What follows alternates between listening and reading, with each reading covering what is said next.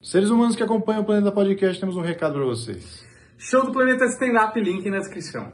Olá, senhoras e senhores, estamos começando mais um Planeta Podcast. Sejam muito bem-vindos. Um oferecimento aqui da Bloco 7 Cervejaria. Deve estar rolando um QR Code aí na tela para você dar uma olhada nessas cervejas artesanais maravilhosas que entregam em todo o Brasil, tá bom? É uma coisa que eu preciso falar agora no começo, que eu nunca falo, é segue a gente, deixa o like. A gente precisa dessa forcinha aí para continuar trampando e valorize, valorize nosso trabalho aqui, que é árduo, tá certo? E Sempre falando que temos duas comunidades aqui no Planeta Podcast da Hotmart. Você que quer ver cortes exclusivos, possivelmente um corte exclusivo dessa entrevista mesmo vai estar tá lá na Hotmart.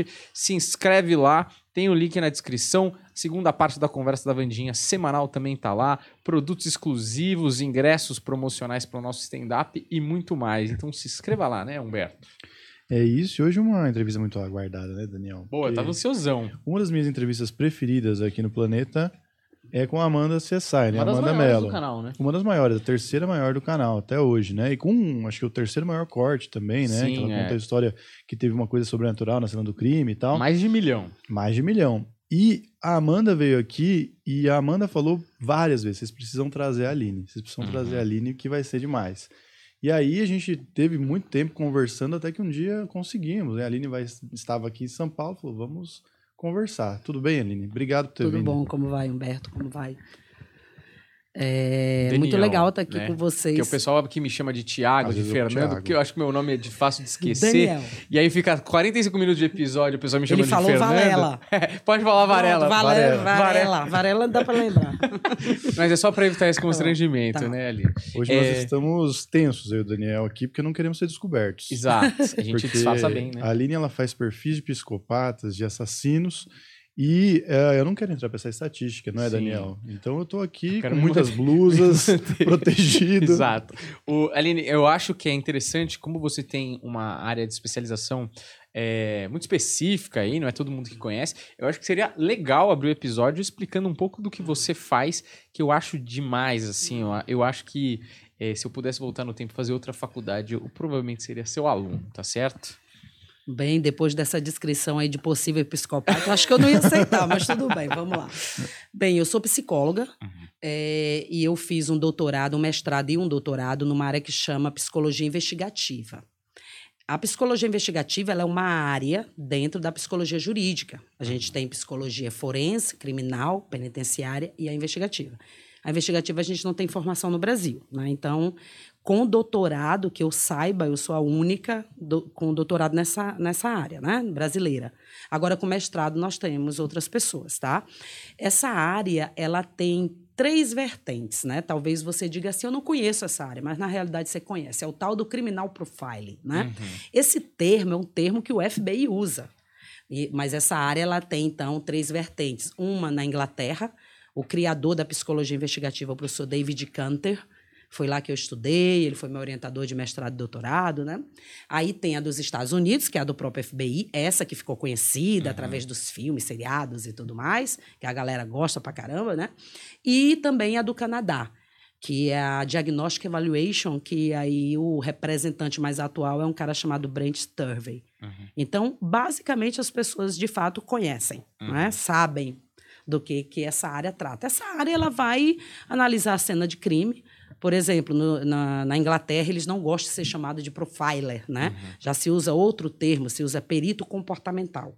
Então, a cena do crime ela tem dinâmicas, uma dinâmica física, forense, e a outra comportamental. Tá? Então, na física, na forense, a gente tem um perito forense, né? E na comportamental, o perito comportamental, tá? Então, elas vão lidar com vestígios diferenciados, né? A física vai lidar com o que é palpável, mensurável, é sangue, suor, saliva, sêmen, né? E a comportamental vai levantar comportamento, ações na cena do crime. E cada ação na cena do crime, ela vai estar dentro de um contexto ligado à personalidade, né? Ou a características ou tipos específicos de criminosos, que no caso aí é o perfil, né? O tal do perfil comportamental, o perfil dos criminosos, né? Uhum. Que esses termos chamam bastante atenção e a gente conhece, né? Criminal Profiling, CSI, Criminal Minds, né? A gente Mind tem- Hunter eu acho ótimo. Mind É- Hunter Você já é- assistiu? Já, o Mind Hunter é verdadeiro, É. total.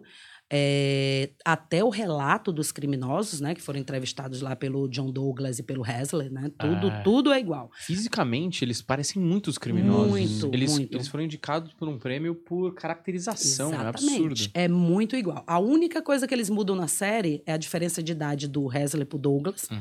Para dar aquela, aquele, aquele entender, né, Uhum. de que o Hasley era bem mais velho e estava ali para controlar o Douglas, porque o Douglas veio com essa ideia aí, Uhum. ah, eu quero estudar comportamento e cena de crime. Naquela época o FBI dizia, pô, como é que a gente vai estudar? Pô, o cara é policial, vai misturar psicologia com isso, né? Uhum. Mas o Douglas insistiu. Então pegaram e colocaram o, Hasley, basicamente, para tomar conta dele. Tipo assim, não deixa ele aparecer em televisão, não deixa ele dar entrevista sobre isso.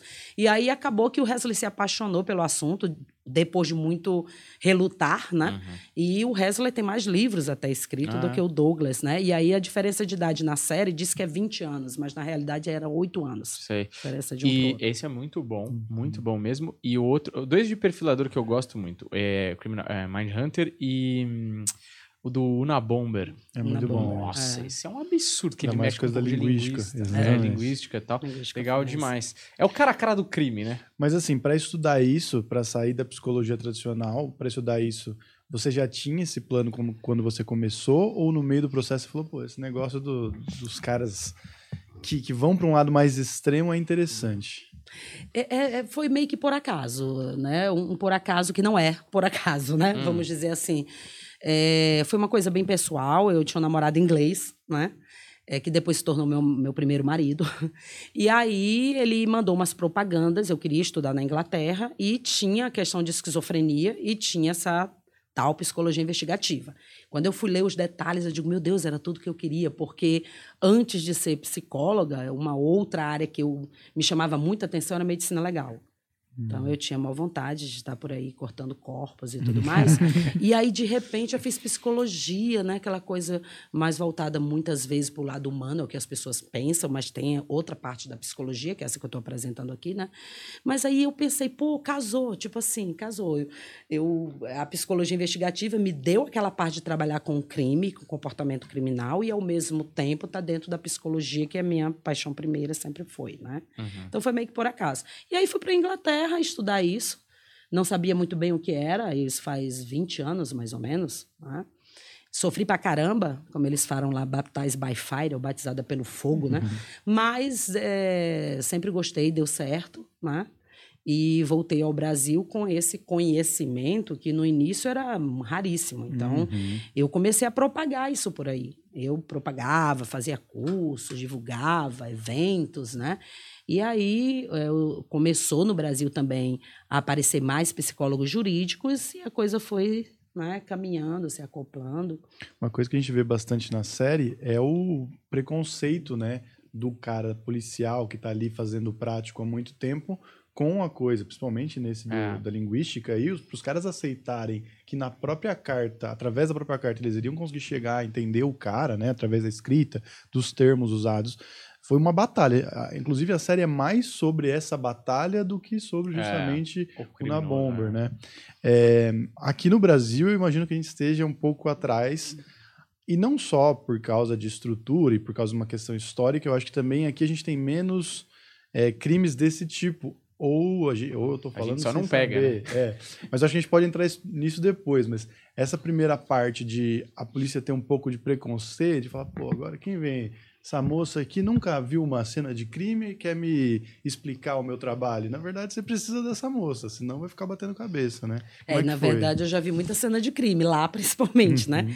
Aqui um pouco, um número menor, né? Mas, é, na realidade, o pessoal se consulta comigo aí, né? Delegados, peritos, né? Eu fico Uhum. brincando até com os colegas, vou cobrar consultoria, porque aconteceu um crime no Brasil, o pessoal já entra em contato comigo. Uhum. Olha, aconteceu um caso assim, assim, assim.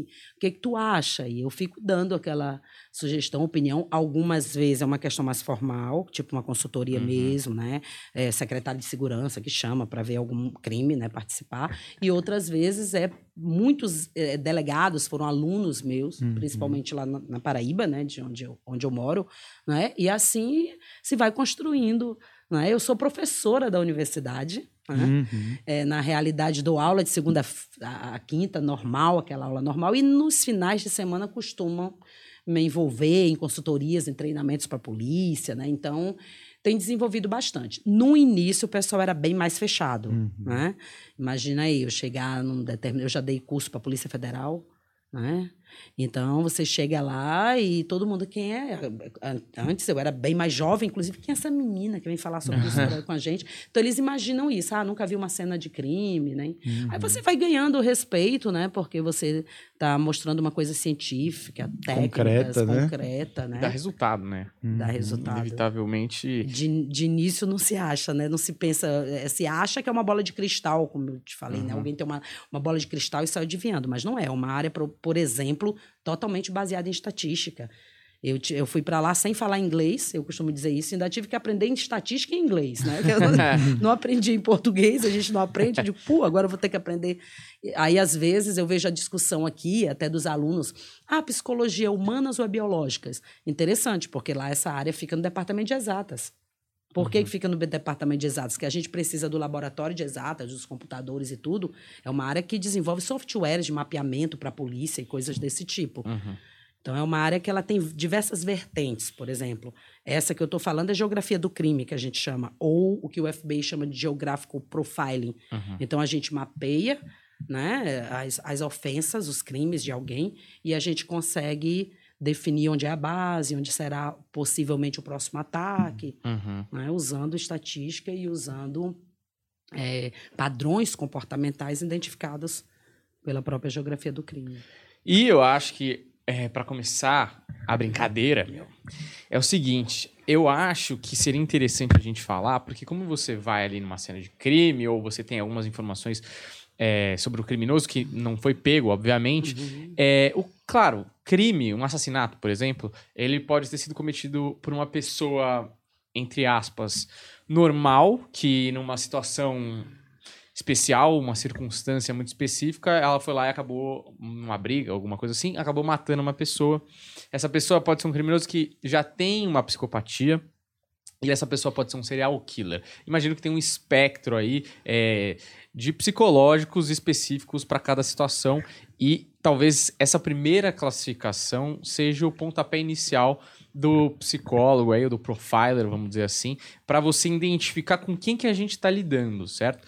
Então, eu acho que seria interessante você fazer um panorama meio que geral de características de cada crime para cada tipo de psique, sabe? Pra gente falar, ah, entendi. Então, um cara normal numa situação especial matou alguém aqui, fugiu, eu vou encontrar determinadas características. É, o psicopata outras e o serial killer outras ainda, vamos dizer. A gente precisa primeiro entrar no espectro da questão do crime. Certo. Então, a gente tem, por exemplo, no caso do homicídio, a gente tem o que a gente chama de homicídio comum. O que é homicídio com- comum? Deixa eu te colocar um cenário. É, pessoas que geralmente bebem, né, discutem, é, um mata o outro na frente de outras pessoas, já se sabe quem é a, vítima e quem matou. Esse indivíduo, ele foge do local e vai ser procurado. Esse é um homicídio comum. Esse coloca as estatísticas lá em cima. Mas a gente tem aqueles homicídios diferenciados, como, por exemplo, o caso do serial killer. Esses caras é, que estão impregnados né, e, e atribuídos de questões psíquicas e comportamentais, e aí se definiu diferentes perfis para esses indivíduos. Ou seja, o primeiro, aquele homicídio comum, é uma questão de apreensão, né? não é uma questão tanta da investigação. Certo. Já aquele cara que tu não sabe quem foi, tu encontra um corpo num, num matagal, aí esse é o tipo do, do, da- do, do crime que vai demandar uma investigação de fato e mais forte para se descobrir quem cometeu aquele crime. Então, quando eu já sei quem cometeu o crime no homicídio comum, geralmente o pessoal do criminal profiling, né, da, da- dessa parte comportamental, não trabalha com isso. Já se sabe quem é, né? Agora, quando não se sabe quem cometeu o crime, aí a coisa pesa, né? Ou então quando tem alguns atributos bem específicos, como por exemplo assassino em massa também, que a gente já conhece o perfil do, do assassino em massa, né? Tem coisas bem definidas no perfil. E no caso do serial killers, né? É, essa ciência ela identificou quatro tipos, tá? Que são comportamentos, diferentes comportamentos, que é o tal do perfil. que a gente gosta de chamar de é, perfil comportamental, o pessoal da Inglaterra. O pessoal dos Estados Unidos vai chamar lá, né, do, do perfil do criminoso, ou profile, coisa assim, né? Então a gente tem o visionário, o missão, o hedonista e o poder. O visionário, como o próprio nome diz, é, são, ele, esse, nesse grupo estão aquelas pessoas que eles têm psicose. Porque a maioria dos serial killers não tem esse problema. É um grupo pequeno que realmente ele mata porque Deus mandou, o diabo mandou, né? E ele imagina coisas. E aí o- a cena do crime dele é, é bem específica. Geralmente muito violenta, geralmente ele não tem cuidados com a cena, ele está agindo num surto, em geral, né? Já tem o outro, que é o missão. O missão, ele não está longe da realidade, ele não tem problema de psicose, mas ele atribuiu a ele próprio uma missão que geralmente é exterminar algum grupo específico. Por exemplo, homossexuais, eh, moradores de rua, ele escolhe um grupo específico. Mesmo que ele mude de grupo, né, ele fica um tempo com um grupo específico, ou seja, uma série de crimes com aquele grupo, depois outro grupo. Vou dar exemplos desses dois. Visionário, um é, Marcelo Costa de Andrade, Vampiro de Niterói, né? Aquele que bebia o sangue das crianças, 1991, matava, estuprava e matava crianças, né? E ele era um visionário, ele tinha psicose, ele, ele via coisas, né? Ele, ele, inclusive, depois que matava as crianças, ele ia levar comida para o corpo, né? Diz que para a criança morreu, mas a alma ia se alimentar. Então, isso é um, um típico, né, visionário. E ele tem uma psicose. O Missão, Tiago, o maníaco, é, é, o serial killer de Goiânia, desculpa. O Tiago, ele começou matando. Quando se descobriu os crimes dele, ele matava mulheres jovens nas paradas de ônibus, né? Na rua. Mas depois se descobriu que ele também tinha matado moradores de rua e homossexuais. Então percebam que ele escolhe um grupo. Na cabeça desses caras, na fantasia desses caras, que é a tal da mente criminosa, que a gente sempre fala, né? Que na realidade eu costumo dizer são mentes criminosas porque são vários tipos de fantasias, nunca uma é igual à outra. Então, esse missão, ele fantasia que ele está fazendo um mundo melhor. Né? Na Sim. cabeça dele, doentia dele. Ele não gosta desses grupos, ele acha que a sociedade não deve ver com esses grupos, ele vai exterminar esses grupos, tá? Esses dois, eles têm diferença dos outros dois. Porque esses dois aqui é o que a gente chama de matança rápida. Que significa isso? Ele chega, mata, vai embora e pronto, né? Eles não são tidos a tortura, eles não são tidos a outros, por exemplo, ficar várias horas com a vítima, não são muito tidos a isso. Aí os outros dois, que é o hedonista e o poder, hedonista, como o próprio nome diz, hedonismo é prazer, né? Então é aquele do prazer sexual. E esse é o mais comum. A gente vê, por exemplo, Maníaco do Parque é um hedonista. Ted Bundy, né? Se a gente pegar um fora, é um hedonista. Então, esses caras, eles, na realidade, querem sa- saciar um prazer sexual, né? É, e por causa desse prazer sexual, eles vão matar. Por quê? Porque eles sentem muito mais prazer quando eles estão matando alguém, tá?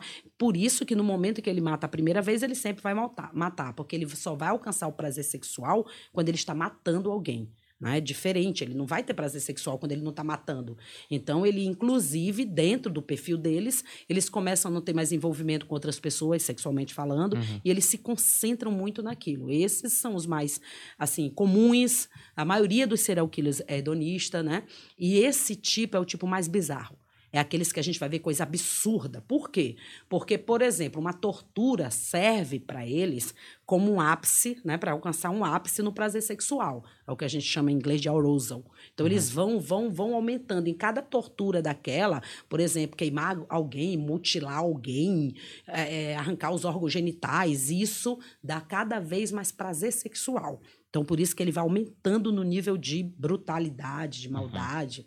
E o poder é aquele cara que se sente muito poderoso em ter a, a vida de alguém na- nas mãos dele. Não envolve sexo, ou seja, pode envolver ocasionalmente. Se ele tiver lá 20 vítimas, ele pode ter sexo com uma, diferente do hedonista que vai ter com todas, ou pelo menos tentar ter, né? Então, o, o poder tá, tá, tá centrado nessa questão dele se sentir super poderoso sobre uma vítima suplicante. Um Pedrinho Matador, por exemplo Tá. tá? E o poder é, é interessante, eles, eles têm ações específicas. Por exemplo, o poder ele mata com as mãos. É aquele cara que pega a cabeça de alguém, torta e pronto, como Uhum. o Pedrinho Matador eh, fazia, né?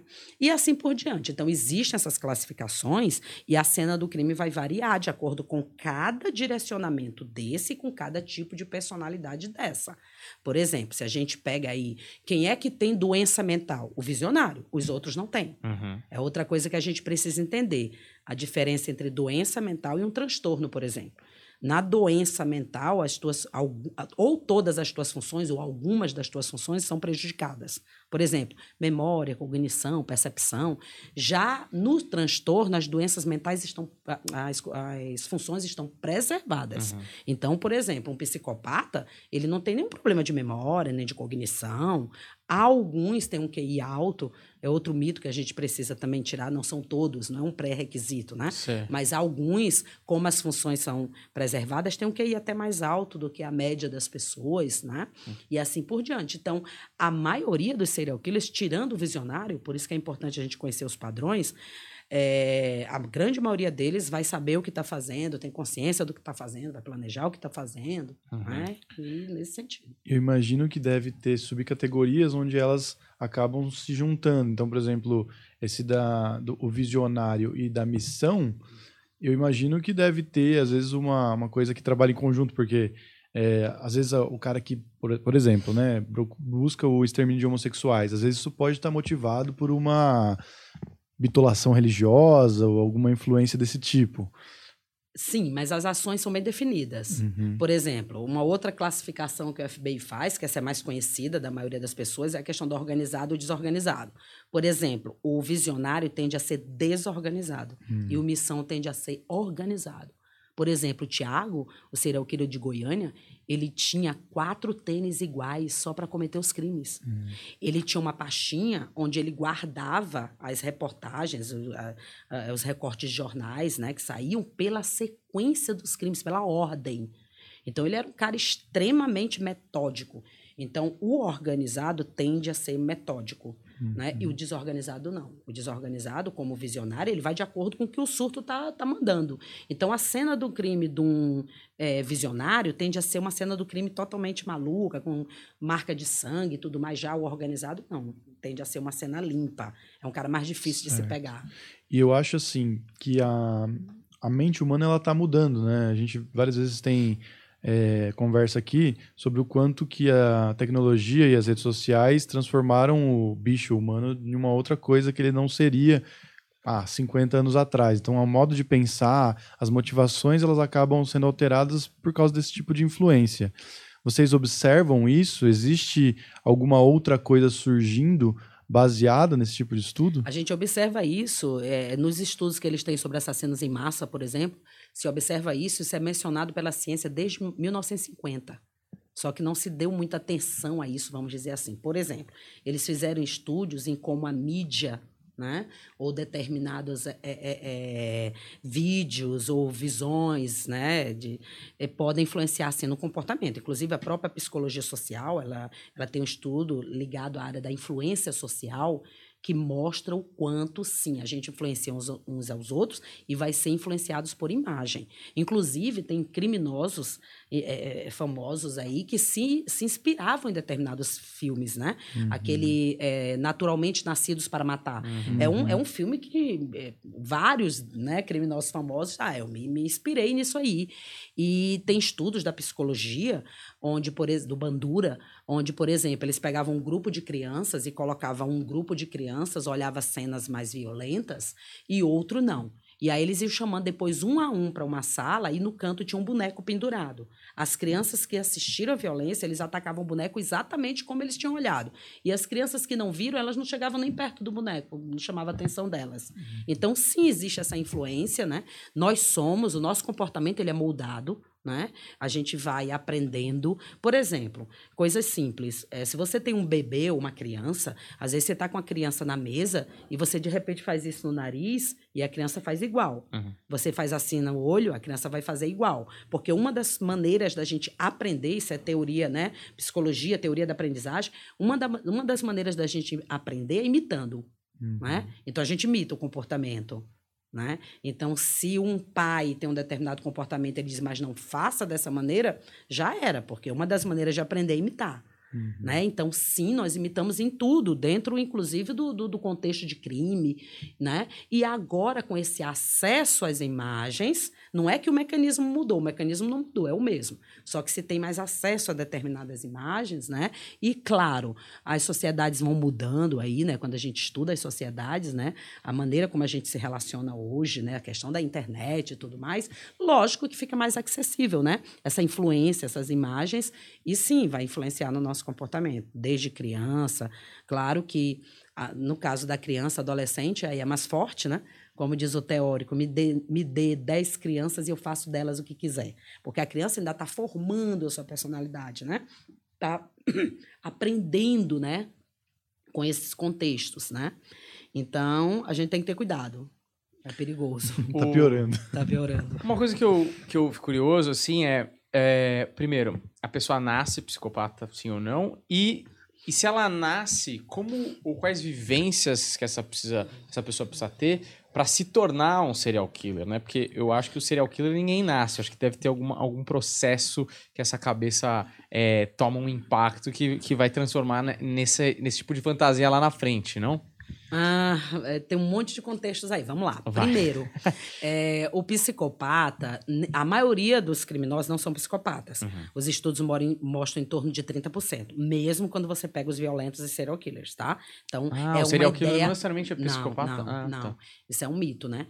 É, outra questão é que se descobriu há pouquíssimo tempo atrás. Em ciência, cinco anos é bebê, né? Se descobriu Sim. cinco, seis anos atrás que existe né? O psicopata ele tem três amigdalites diferenciadas dos não psicopatas. Hum. Essas amigdalites são atrofiadas e elas não respondem ao estímulo. Então, através de ressonância magnética, o estímulo é o quê? Botar um filme, botar uma cena de. Então, se colocar isso na nossa cabecinha aqui, hum. né? Esperando vocês não serem psicopatas, que agora eu não sei mais, aí a, a, gente vai reagir. Tem áreas do nosso, do nosso cérebro que eles vão acender né? na, na uhum. ressonância. E no caso do psicopata, é como se elas estivessem desligadas. Mas isso é um estudo muito novo. Então, eles estão avançando aí. Tem um cara chamado Adrian Rainey, que é um cara que tem uma obra aí famosa, que é a Anatomia da Violência, né? E esse cara é um dos grandes estudiosos dessa descoberta aí, que é da, da neuropsicologia, tá? Então, aí muda tudo. Por que que muda tudo? Muda até questão legal. Por exemplo, nós não podemos no Brasil diagnosticar uma pessoa com psicopatia se ela tiver menos de 18 anos, hum. tá? Mas se agora se sabe que existe essa atrofi esse atrofiamento de algumas, algumas áreas do partes do cérebro, né? Então a gente vai ter que abrir esse espectro para poder estudar crianças. Então nunca se estudou tão a fundo crianças até por barreiras legais, uhum. tá? Por que, que é importante estudar isso para taxar alguém desde a tenra idade? Não, para a gente ver se consegue reverter de alguma forma, tá? Mesmo assim, o crime, o comportamento criminal, ele tem diversos fatores biológicos, genéticos, psicológicos, sociais. Né? Então, a gente nunca pode estudar o, o comportamento é, criminal concentrado em um desses pontos, porque cada caso vai ser um caso. Existem diversos fatores e as diversas áreas. Então, por exemplo, alguém pode sim cometer um crime por uma lesão eles já descobriram, tem, teve um caso aí de um serial killer que ele caiu de uma bicicleta e a partir daquele momento ele começou a matar. Ele não matava antes, hum. não tinha hum. problema antes. Então pode ser danos no cérebro, até questões de radiação ou alergia, tá? Pode mudar o comportamento e tornar, inclusive, comportamento violento, né? Tem as questões biológicas, típicas dos animais. Nós somos animais, né? Nós somos uhum. human beings, né? Seres humanos, mas somos animais, né?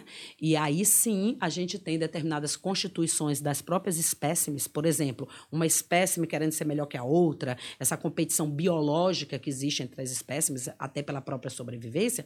O homem ele, ele, ele diferenciou isso um pouco, mas é o mesmo conteúdo, o mesmo contexto, né? Então sim tem questões biológicas, tem questões sociais Aí, aí é importante a gente entender isso, porque muitas vezes se quer entender o comportamento criminal ou se explicar o crime, hum. concentrando, por exemplo, em questões sociais. Existem os fatores sociais, mas não é só isso que determina o comportamento criminal.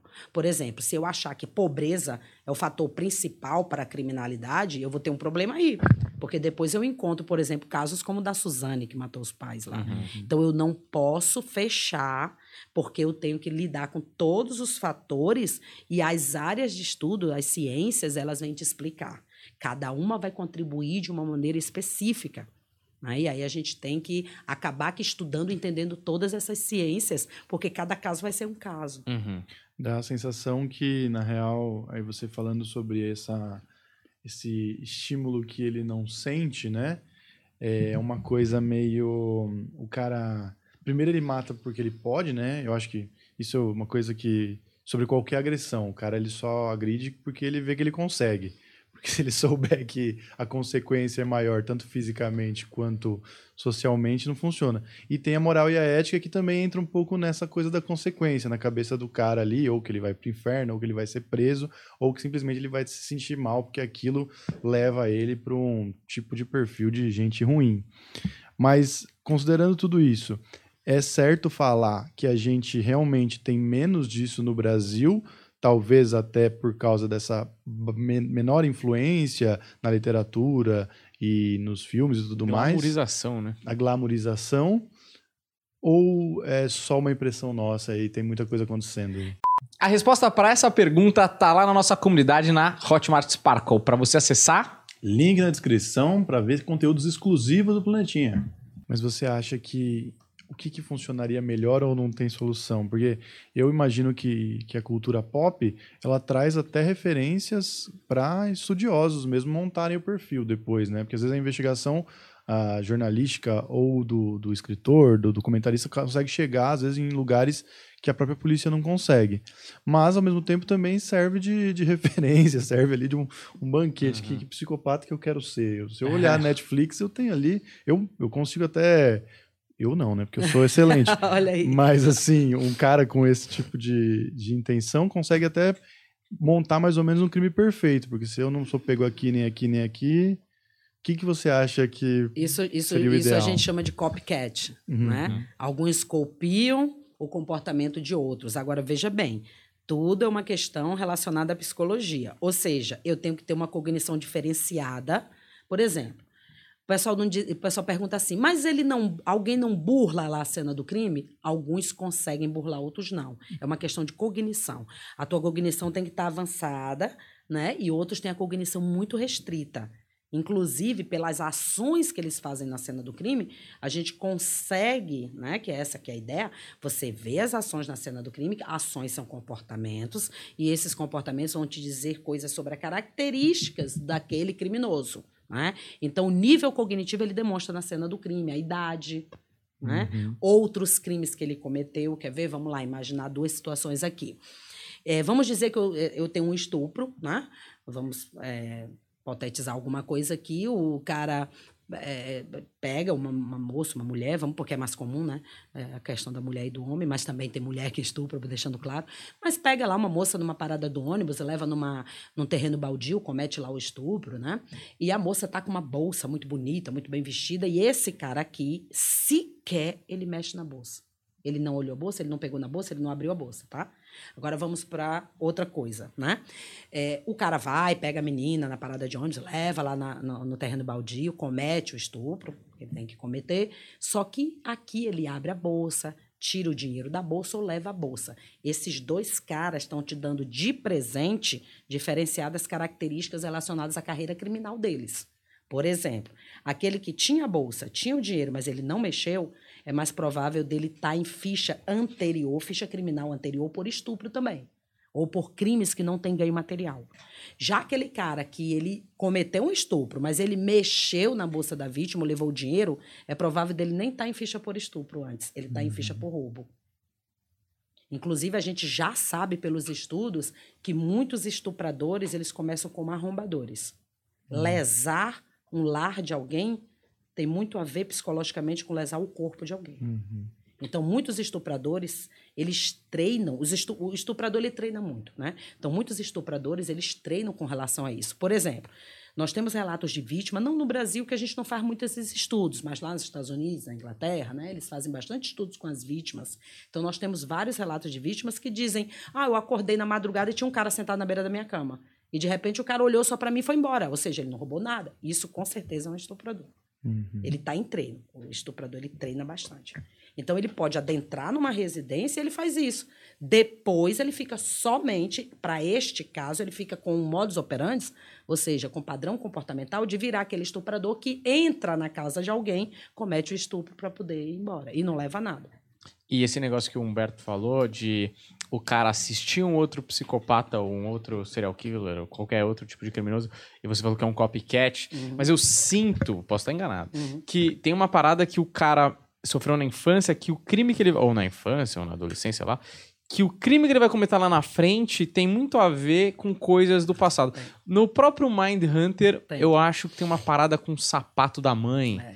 Que o cara fica fissurado no sapato da mulher, porque a mãe batia nele com o sapato. Alguma uma história assim, que eu acho que nem sei se é verdade ou não, simplifica muito o que eu tô falando, mas é, é, o cara tem um cenário ali que isso vai reverter, que nem você fez agora, né? que você fala, ah, o cara tá treinando ou, ou, tem alguma coisa ancorada lá no passado que reverte nos comportamentos é, padronizados que ele vai cometer nos crimes dele. Né? Inclusive, né? a psicologia costuma dizer assim: nós não somos dissociados de nós mesmos. Uhum.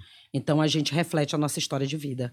Tá? Então, sim, eles vão. A, a gente, a gente vê é, é, criminosos, por exemplo, que matam prostitutas porque a mãe era prostituta. Então, tem a ver com a história de vida dele. Ele não aceitava aquilo e ele vai matar prostitutas como uma forma dele punir a mãe porque era, hum. era prostituta. Isso é simbólico. Né? A gente chama isso, é um simbolismo, é uma fantasia que ele vai criando, mas sim vai ter relação com o estilo de vida dele. Inclusive, é, tem a tríade do serial killer, a famosa tríade do serial killer, ou seja, a grande maioria deles, eles, eles têm a tríade né, de judiar de animal, hum. né?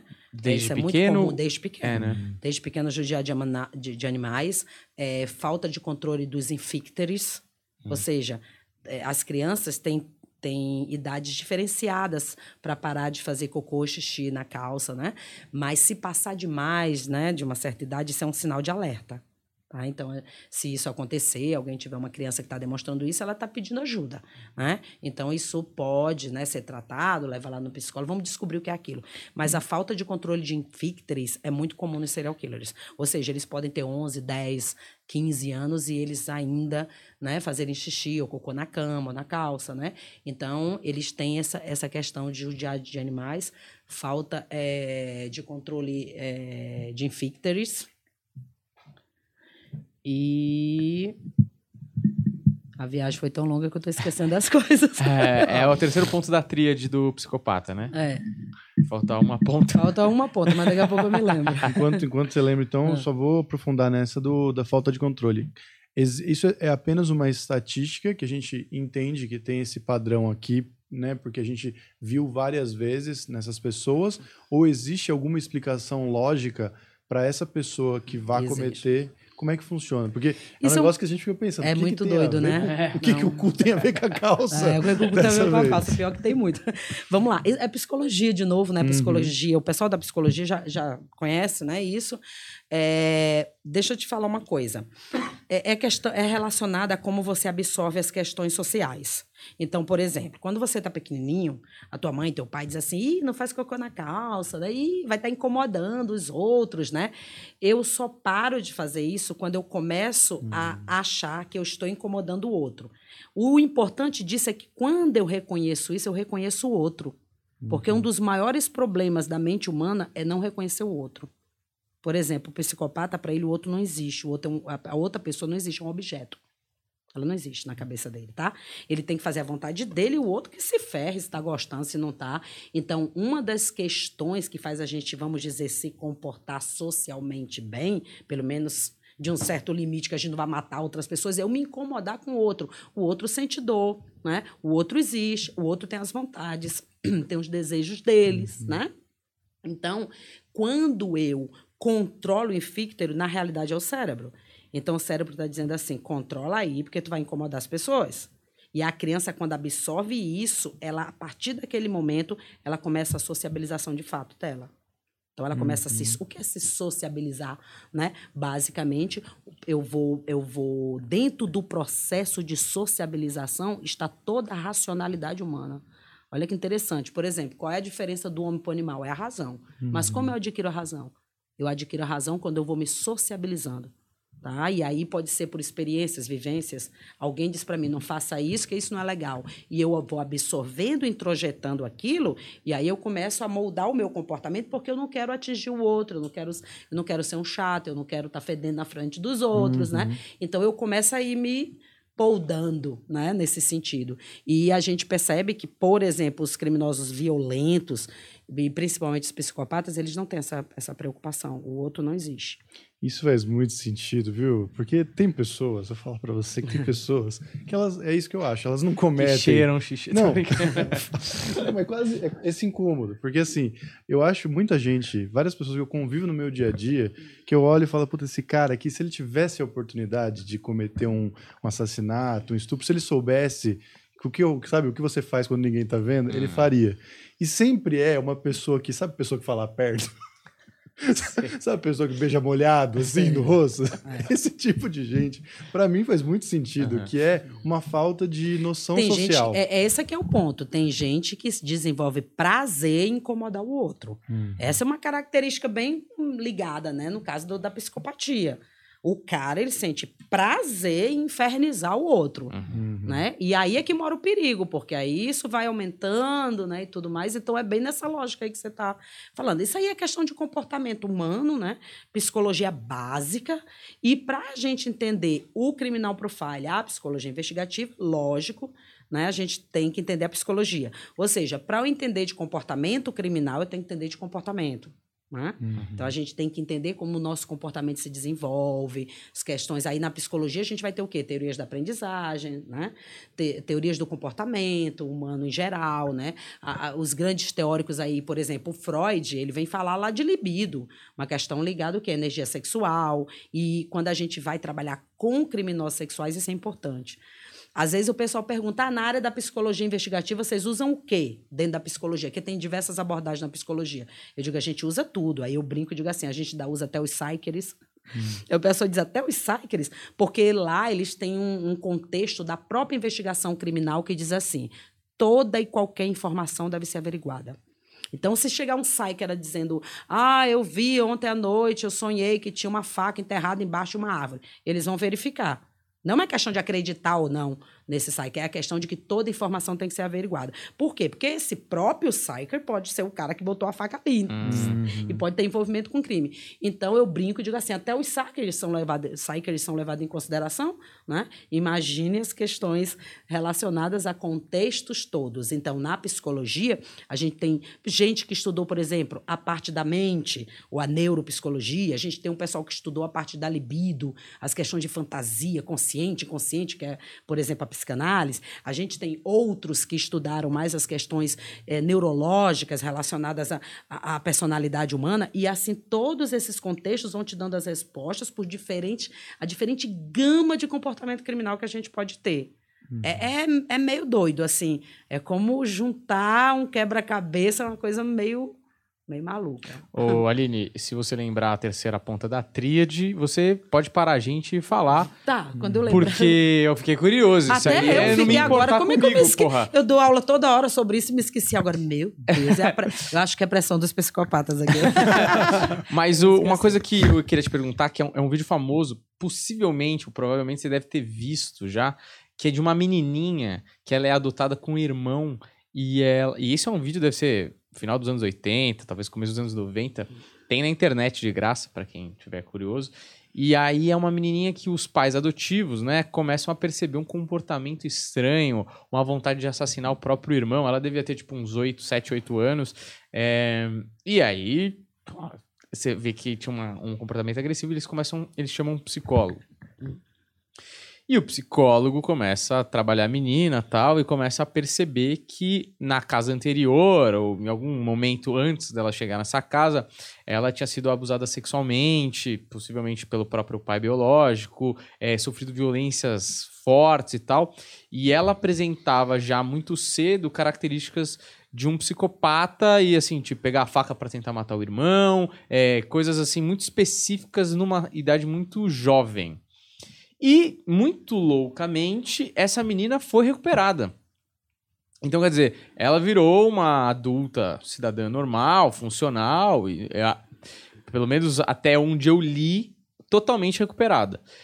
Uh, eu não sei se isso é um mito, mas eu acho que a maioria das pessoas acreditam que nasceu psicopata meio que já era, não tem o que fazer, meio que morreu. Ou ela, no caso, ela não virou psicopata, né? Ela sofreu abusos que é, devem ter mudado o tipo de sistema operacional do comportamento dela, que, pego numa idade jovem, conseguiram reverter. Como que é meio que essa parada? É reversível? Não é? Quando é? Quando não é? Sabe aquela história do sabor, como a gente diz, né? Hum. É, ela não experimentou o sabor de matar. Ela não chegou a matar. Uhum. Muitos, depois que matam, eles não conseguem se recuperar, uhum. né? Então, como ela tinha uma atenção, pais atenciosos, pessoas que foram atrás, né? Uhum. Então, ela, na realidade, ela não avançou no processo fantasioso, né? É raro, é raríssimo, certo. né? Na maioria das vezes, o problema todo está em ao ato. Quando você vai ao ato, é, é pesado. Uhum. Dificilmente você consegue reverter. No caso de serial killers, uma vez que se mata, eu não conheço nenhum ex-serial killer. Certo. Se, se, no Brasil se conhece alguém, tá bom de falar pro resto do mundo, que eu acho que ninguém sabe. então, depois que eles matam, eles não param mais. Uhum. É, é, é, é, posso dizer irreversível, porque eu não conheço nenhum caso em que é diferente do dela. Ela não chegou a matar ninguém, certo? certo? Então, aí é um outro contexto. Tá? Então, essa fantasia, ela pode sendo moldada lá, inclusive é igual uma doença física, algum. Se, se existe uma identificação precoce da situação, sim, você pode, em alguns casos, reverter, né? Pode nunca chegar ao ato em si, né? Fica só na fantasia, não vai ao ato. Mesmo assim, fica sempre aquele perigo, você não tem a garantia. E daqui a 10 anos, é. será que não vai ao ato? É o caso da pedofilia, que é uma coisa que eu queria tocar, eu acho que é uma obrigação, né? No Brasil não se estuda pedofilia, não se sabe nada de pedofilia. A galera ainda discute aí, por exemplo, acho que vocês já ouviram essa discussão, pedofilia é uma doença mental, não é uma doença mental? Está se discutindo isso. Isso já está determinado nos manuais de psicologia, de psiquiatria. Pedofilia é um transtorno mental. Por quê? Porque pedofilia é uma parafilia.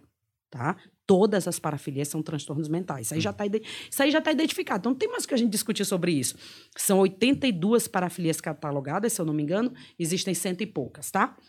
Então, só que a pedofilia é fantasia, né? Quando o cara pensa sobre aquilo. Ele pode ou não ir ao ato, mas tipo assim, 90 e tantos por cento vão ao ato, uhum. tá? E aí a gente tem dois tipos de perfil de padrão comportamental de pedófilos, que são os situacionais e os preferenciais.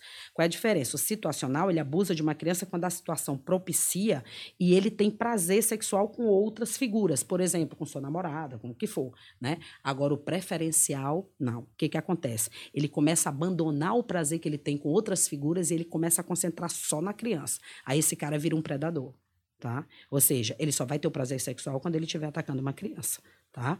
E os preferenciais são a maioria, tá? Então a gente tem que ter muito cuidado. Outra coisa, psicólogo nenhum no mundo pode dizer assim: "Ah, esse cara tem a fantasia de pedofilia, mas ele nunca vai desenvolver". Eu não posso dizer isso, porque para pedofilia não existe cura. Isso está determinado em todos os lugares que estudam isso. Não existe cura para a pedofilia. Uhum. O que, que eu tenho que fazer? Esses indivíduos têm que estar em constante vigilância. Por quê? Porque eu não posso garantir como psicólogo, como psiquiatra, tá? Que eu fiz um tratamento nele e ele, a partir daquele momento, ele vai parar de atacar crianças. Ele pode parar por 10 anos, daqui a 10 anos uhum. ele atacar. Ele é o ato em si. Ou seja, ele fantasia e vai ao ato. A grande maioria vai ao ato em algum momento. Os estudos mostram isso. Aí, às vezes, a gente diz assim: ah, então idosos cometem, são mais pedófilos do que quem não é. Não, não é bem isso. É porque muitas vezes o cara controlou, controlou, controlou a fantasia, só que quando chega na fase que ele está mais velho, por causa de determinadas demências, né? Ou coisas mais simples até, como é, é, uma, uma degeneração de construtos cognitivos, o cara não consegue mais controlar a fantasia, ele vai ao ato. Mas ele sempre foi pedófilo. Uhum. Sempre teve a fantasia lá. Só uma, uma dúvida que eu, eu. Tem aquele filme Spotlight, né? E eles falam um dado lá que eu não sei se você tem essa informação exatamente. Mas eu achei muito interessante que, sei lá, um- uma porcentagem altíssima de pedófilos foram pessoas que foram abusadas quando crianças e estavam. É, isso é uma coisa interessante, é muito interessante falar. É, se você pega um estudo que o, o- o pesquisador encontrou uma única vez com, com, é, com esse determinado pesquisado e ele pergunta se sofreu abuso sexual, a pessoa vai dizer que não. Uhum. Então, se você pega um estudo não longitudinal, né? E que nesse estudo se tem um único contato, vai dar em torno de 25%. Mas quando você pega estudo avançados é, é, de muitos anos, por exemplo, tem um cara chamado Groff, que ele estudou criminosos sexuais por 10 anos, 500 casos com as mesmas pessoas lá, acompanhando. E aí você vê 70%. Os próprios estudos do FBI, como mostra no Mind Hunter, dá 70 e poucos por cento. 73, se eu não É, é. Então, depende no que você se baseia. Então, cuidado se você está se baseando no estudo. Ah, mas eu vi 25%. Olha como esse estudo foi feito. Porque se ele foi um contato só, ninguém gosta de falar que foi abusado sexualmente. Então, quer dizer, nem mesmo os criminosos. Aí Eles vão falar isso ou dentro de uma terapia, né, com psicólogo, né, ou, ou de, um, de um tratamento com psiquiatra, que já está mais tempo ali com ele, ou dentro de um tipo de entrevista, como aquela conduzida pelo FBI e pelo pessoal da psicologia investigativa, onde eles têm vários contatos com aquele indivíduo. Então, indivíduo vai abrindo e contando sobre o crime, né, devagarzinho, e sobre a vida dele. E aí é onde você vê a ligação entre coisas que sofreram na sua infância, né, por exemplo, claro que tem ligação, porque se você sofre na infância abuso, negligência, lógico que isso vai ter um impacto. Não é todo mundo, não é uma questão de causalidade, né? Não é todo mundo que sofre tudo isso e vá virar um criminoso. Por quê? Porque no- é- é, os seres humanos, a nossa personalidade, ela é formada por diversas, li- é, diversos contatos. Né? Geralmente a gente diz assim, com outro indivíduo, a gente diz na psicologia, com outros indivíduos, com grupos, com instituições ou com o social. Por exemplo, a escola é uma instituição, a família é uma instituição. Muitas vezes eu posso ter uma família que não foi legal comigo, mas o meu contato com a escola pode mudar meu, o caminho daquela desgraceira toda, né, como a gente fala. E aí eu posso mudar o meu comportamento, tá? Então vai depender de diversas interações. Tá? Mas sim, se eu tenho toda essa bagagem aí, a gente fala isso sobre análise de risco, por exemplo, análise de risco de desenvolver um comportamento criminal, tá? Por exemplo, é como se fosse uma soma de fatores. Por exemplo, a criança ou adolescente vem de uma área onde tem muita criminalidade. Então, positivo para ele desenvolver um comportamento criminal, tá? Mas aí eu vejo outro fator. Por exemplo, ele, ele tem a mãe ausente. Positivo para ele desenvolver, né? Ele tem um pai alcoólatra, positivo, né? E ele não estudou, não está na escola, positivo tá? Mas se eu tenho um indivíduo que ele veio de uma área de muita criminalidade, positivo, mas ele tem a mãe presente, negativo. Ele tem um pai, né, que dá atenção de pai, não abusa dele, não é negligente, negativo para ele desenvolver o comportamento criminal. E ele está na escola, negativo. Então, embora ele, ele venha de uma comunidade, de um local onde tem muita criminalidade, todos esses outros avaliações lá de risco vão ajudar para que ele não desenvolva o comportamento criminal. Então, a gente vê um- uma gama de fatores para poder é, predizer né, essa, essa questão de desenvolvimento do comportamento criminal.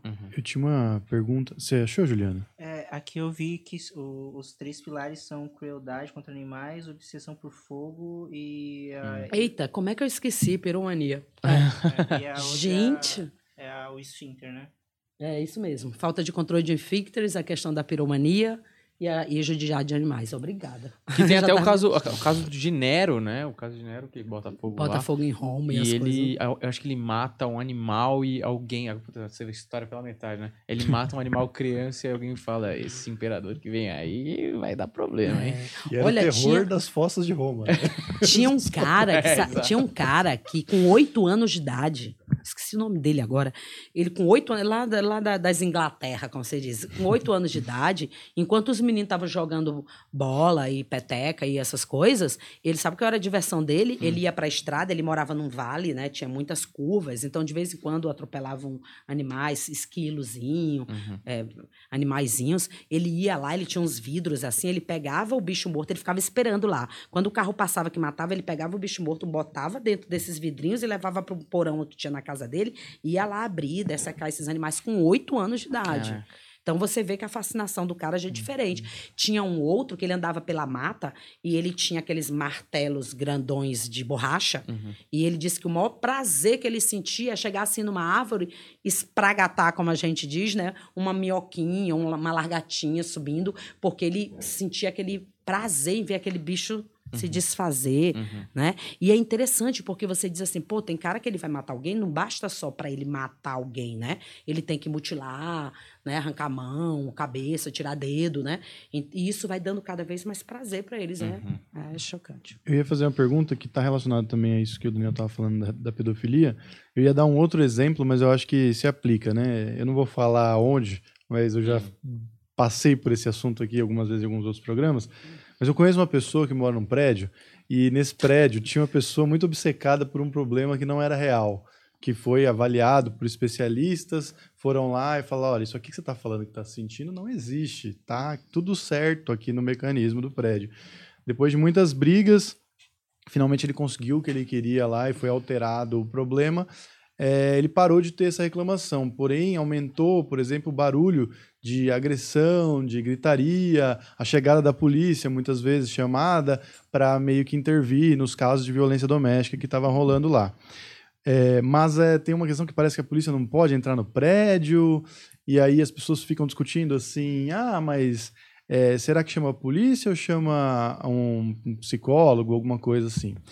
E aí, eu acho que junta com essa questão da, do pedófilo também. Obviamente, essa pessoa tem todas as características é, de um neurótico, que pode ser qualquer um dos distúrbios, né? Pode ser uma característica de qualquer um dos distúrbios, e é uma bomba relógio em que em algum momento ele vai cometer algum crime, talvez contra a família dele ou talvez alguém da convivência dele ali. É, o que fazer nesse caso, né? Assim como o pedófilo que uma 70% acaba cometendo, né? Mais ou menos isso. Uhum. E tem esse cara que é obviamente uma bomba relógio, só que a gente não pode ser Minority Report e falar esse cara vai cometer um crime, então já vamos prender ele antes. Isso não pode ser feito. Como é que a gente controla esse cara vivendo em sociedade? Porque esse cara ele vai agredir, ele só precisa de uma chance, de um momento propício para isso. É, a gente não pode aqui no nosso país, né?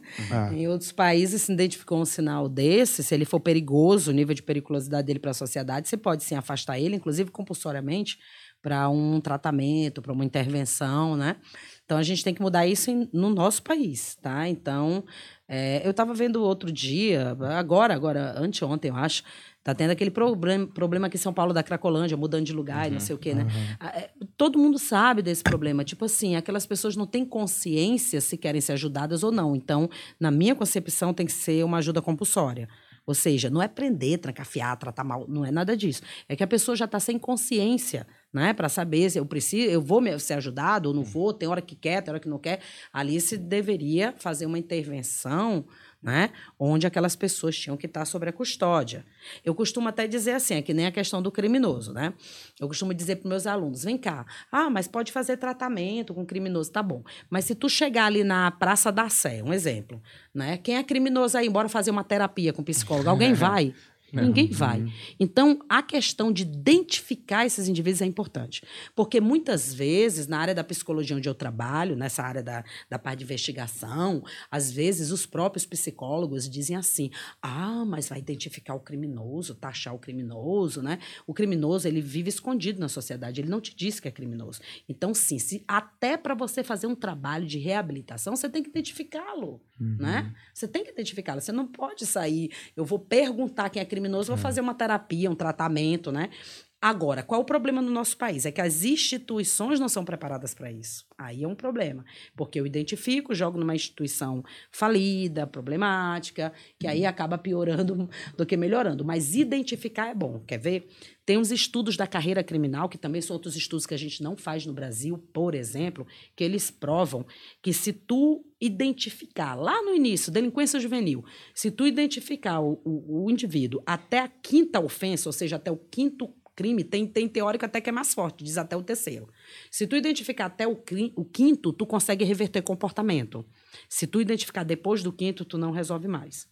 Aí eu ah, tá aí o índice de reincidência altíssimo para a gente entender isso, tá? Então, o que está querendo ser dito? Né? Identifica, né? Ele vê que deu errado, deu errado no sentido que, eita, me descobriram, né? E aí ele tem uma tendência maior de não, não fazer o que a gente chama de introjetar comportamento. Porque a psicologia também nos explica a questão de, a questão de reforço e punição. Então, por exemplo, se tu faz uma coisa e ninguém te pune, deu certo, tu vai repetir. Tá reforçando aquele comportamento uhum. a ser repetido, tá? Quando tu, tu é descoberto, tu já diz, pô, me, me descobriram, né? Então, a carreira criminal mostra, vamos identificar esse pessoal até o quinto crime, crime pequeno que ele começa a fazer, rouba uma calota, faz isso, faz aquilo, celular e isso, né? Identifica para você poder reverter o comportamento. Porque depois da carreira criminal estabelecida, aí já é minha parte, não é os teóricos, eu brinco com isso e digo, psicólogo não dá jeito não, só Jesus Cristo. É, porque a gente tem que ter essa consciência das nossas limitações. Então, a própria criminologia, ela sempre fala prevenção, né? Outras áreas, na parte física, de doenças físicas, falam prevenção. Então, a gente tem que prevenir para a coisa não chegar a um, a um, patamar em que você não consegue reverter. Uhum. Não consegue reverter. É, é, muito pesado, mas é verdade. Por exemplo, um arrombador que ele está na ativa há cinco anos, sabe quanto arrombamento em média ele faz por mês? 20. Faz todo dia. Todo dia, trabalhador, hora, pô. É, os caras são muito Trabalha consistentes, bastante. cara. Quando você ama o que você faz, é mais fácil. Poder né? do hábito, né? É. Mas é, cara, aí quando você, quando você vê lugares onde se faz esses estudos, você diz: caraca, cara faz 20 vezes ao mês. Ao dia não, desculpa, ao mês, né? Eu falei ao mês, eu acho. Fala, fala. Ao mês. Então, quer dizer, é uma loucura, cara. Aí você diz, mas qual tipos? O que, que é isso? Por exemplo, ele pode entrar na tua residência e levar um bujão de gás. Aí o que, que acontece? As pessoas, ah, isso é simples, não denuncia. Né? Uhum. Só que ele vai aumentando naquela, né? Vai dando certo, ninguém pega, ninguém fala, né? E aí ele continua, continua e chega um momento que não estou dizendo que é impossível, estou dizendo que é difícil e a, a, a, reincidência mostra isso, é difícil reverter o determinado comportamento, né? Os comportamentos, né? É, criminosos, se a gente não tem uma uma visão de tentar interromper aquilo. Mas né? aí como é que faz porque, por exemplo, é, vamos supor, no caso de violência doméstica ali, eu não sei o que está acontecendo na, na, no prédio daquela pessoa lá, porque eu não tenho tantos detalhes assim. Mas aparentemente a pessoa que está sofrendo violência doméstica não quer que nada aconteça. Ela também está presa naquela situação. Então chama-se a polícia, mas a polícia não sobe, mas a, quando, quando acontece de repente do cara aí com a polícia volta e deve, provavelmente deve retirar a denúncia. Como é que. É, bom, tem esse caso ainda que é um caso onde a polícia está sendo acionada algumas vezes, mas muitas vezes a pessoa apanha em silêncio. É. Como é que você mete a colher? Isso é uma no... questão. Isso é uma questão. isso é uma questão legal e cultural. É que você não terminou a frase. eu acho que eu sei onde você quer chegar. Isso é uma questão legal e cultural. Por exemplo, no Brasil, há um tempo atrás, as mulheres iam, denunciavam e depois retirava a queixa. Agora não pode mais, né? Uhum. Uma vez que ela denuncia, começou o processo, não vai voltar mais. Sabe como é na Inglaterra? Não precisa a mulher, a vítima, denunciar, porque lá se entende o crime de violência doméstica como um crime público. Uhum. Então, se você mora ao lado de uma pessoa onde ele espanca a mulher dele, tu pode abrir um processo contra ele. Não precisa a mulher, mesmo que ela não uhum. concorde certo? Então é uma outra visão. Pô, o cara bate na mulher, mas ele tá me incomodando. Né? Então vira processo. Aqui não. Aqui recentemente mudou que era pior, Sim. né? Era pior, porque os, os, policiais diziam: Poxa, a mulher veio aqui, apanhou, abriu o processo, depois foi lá e retirou. Né? Agora não pode mais, tá? uhum. tá? Isso aí já mudou. Mas ainda tem o que mudar. Ou uhum. seja, a maneira como a gente encara determinados crimes, determinados delitos, a gente ainda tem muito a avançar. Olha, eu costumo dizer para meus alunos, para você ter uma ideia, a, a, lei do estupro na Inglaterra, ela foi estabelecida em 1275. 1275. Quando a gente vê essa mudança que a gente teve aí recente, aí, revoga o, o 214, que era o atentado violento ao pudor, né, que melhorou, que mudou lá no, o, o nome, né, que era crime contra os costumes, virou crimes sexuais, de fato, que já estava antigo, questão de crimes contra o costume, e também na escrita da lei que dizia que o estupro era conjunção carnal vaginal. Uhum. Aí se tirou esse vaginal por quê? Porque tem estupradores que são do sexo masculino e suas vítimas são do sexo masculino. Uhum. Inclusive é até comum, o próprio Francisco Francisco das Chagas Brito, lembrei o nome dele agora, Casa dos Meninos Masculados. Francisco das Chagas Brito só escolhia meninos, o Marcelo Costa de Andrade só que escolhia meninos. Então a gente mexeu lá na lei para dar uma melhorada, mas acredita, ainda tem coisa a mexer. Quando a gente compara com esses países que começaram lá e erraram muito, mas começaram em 1275, né? Então a gente tem sim que se espelhar em algumas dessas questões, né, para a gente ir melhorando cada vez mais. Então depende, como eu te como eu coloquei, é uma questão de cultura, né? A gente tem que mudar a nossa cabeça, a maneira como a gente vê eh, a questão do crime, tá? Pô, o cara bate na mulher, ele tá incomodando, tem vizinho que fica apreensivo, não consegue dormir, pensa, ai, ele vai matar a mulher, meu Deus. Quer dizer, todo mundo da casa do lado fica numa apreensão terrível, ele tá incomodando, isso é um crime também. É que é engraçada a situação. O cara tá, tá tô torcendo pra matar, né? Que a gritaria não deixa é, eu não, dormir. não para, velho. Bota, bota um travesseiro. Na... não, tô Entendeu? brincando, é humor, tá? Mas assim. É, não, mas é, é- é- é nesse sentido mesmo. As pessoas têm que começar a meter a colher mesmo e, e fazer estardalhaço aí com isso, e chamar atenção. E tem que ser, porque senão não vai parar, vai cada vez E piorar. quando não acontece o crime de fato, mas você se sente é a bomba relógio, esse cara vai fazer alguma coisa. Ele não fez ainda, talvez porque não teve a chance. Como é que faz pra vai- denuncia? O que, que, a gente pode fazer? Até pra não cometer uma injustiça, por exemplo. Olha, é, nos casos, por exemplo, do assassino em massa, é um bom exemplo disso. É, está no perfil do assassino em massa que todos eles têm transtornos. Só que transtornos mentais. Só que o que, é que acontece? Não é identificado, mas eles dão sinais. Então, o que, que a gente precisa fazer? Tem uns estudos das teorias da violência que eles te dão tipo um norte do que, que tu deve fazer para diminuir violência e criminalidade. Uma das questões é capacitar profissionais, capacitar pessoas. Por exemplo, de- nas escolas, aquela professora que vai lidar dia a dia com as crianças, ela teria que ser treinada em comportamentos é, é, diferentes, né? em, em transtornos, em comportamentos psicológicos, por exemplo. Por quê? O assassino em massa, ele tem o que a gente chama de ostracismo, ele demonstra esse sinal desde cedo. O que é isso? Você se fecha dentro do seu próprio mundo e aí você vive só aquele teu mundo. Então, na sala de aula, ele é aquele menino tranquilo, calmo, que não fala com ninguém. Aí a professora que não conhece de comportamento e de sinais de problema vai dizer assim: olha, eu adoro esse menino, é um anjo, não- nem levanta nem dali. Criança é para levantar, para brigar, né, para xingar, para tudo, porque a gente treina isso na infância. Se eu não treinar, na, na realidade, nesse momento, eu estou me sociabilizando. E eu vou, através de tentativa e erro, eu vou acertando e vou entendendo. Se eu não treino isso aqui, eu vou levar lá para a fase adulta um problema sério. Então, treinar quem lida com crianças já é uma boa maneira da gente identificar questões lá no início que podem sim ser revertidas. Se eu não identifico lá no início, aí é complicado. Por exemplo, eu estava lembrando aqui, o assassino em massa, ele passa 10 anos do momento em que ele primeiro pensa a ação até ele cometer a ação. Olha o tempo que ele vai alimentando essa fantasia, vai alimentando, e dá, dá, dá sim para se reverter isso, mas se eu não sei, eu só vejo quando a bomba explode, né? Aí é complicado. O, a gente tá falando aí algumas coisas. Se um pai, que eu acho que o pai, é, lógico, dá pra se especializar em tudo, né? É. Que já ser pai já é bastante trabalho. Mas um pai que identifica que o filho tem características de psicopatia, o que fazer? Procurar ajuda de um profissional, psicólogo e muitas vezes psiquiatra por questões de medicação com alguns transtornos ou algumas doenças mentais. A gente tem que entender uma coisa, essas doenças elas têm graus. Né? É, é leve, médio e grave. Então a gente pode, claro, geralmente ela começa num grau leve, tem aqueles casos que já é grave desde o início, mas é mais raro. Começa num grau leve e se não tiver uma intervenção, ele vai piorando. Certo. Inclusive, os psicopatas que cometem crimes são aqueles que estão num grau elevado, né? num grau grave de psicopatia. É, psicopata, eu posso ter um psicopata aqui do lado, não sei, deixa eu É, procurar aqui. Mas eu posso ter um psicopata aqui do lado, né? Mas ele pode ser um grauzinho ali leve, que te enche o saco de vez em quando, mas não deixa de ser psicopata, entendeu? Então a gente tem que ver isso para ir sim intervindo. Porque o comportamento, como eu falei desde o início, ele é moldado. Uhum. Então, se eu noto um problema aqui, eu posso reverter alguns quadros. Tem outros que não tem jeito.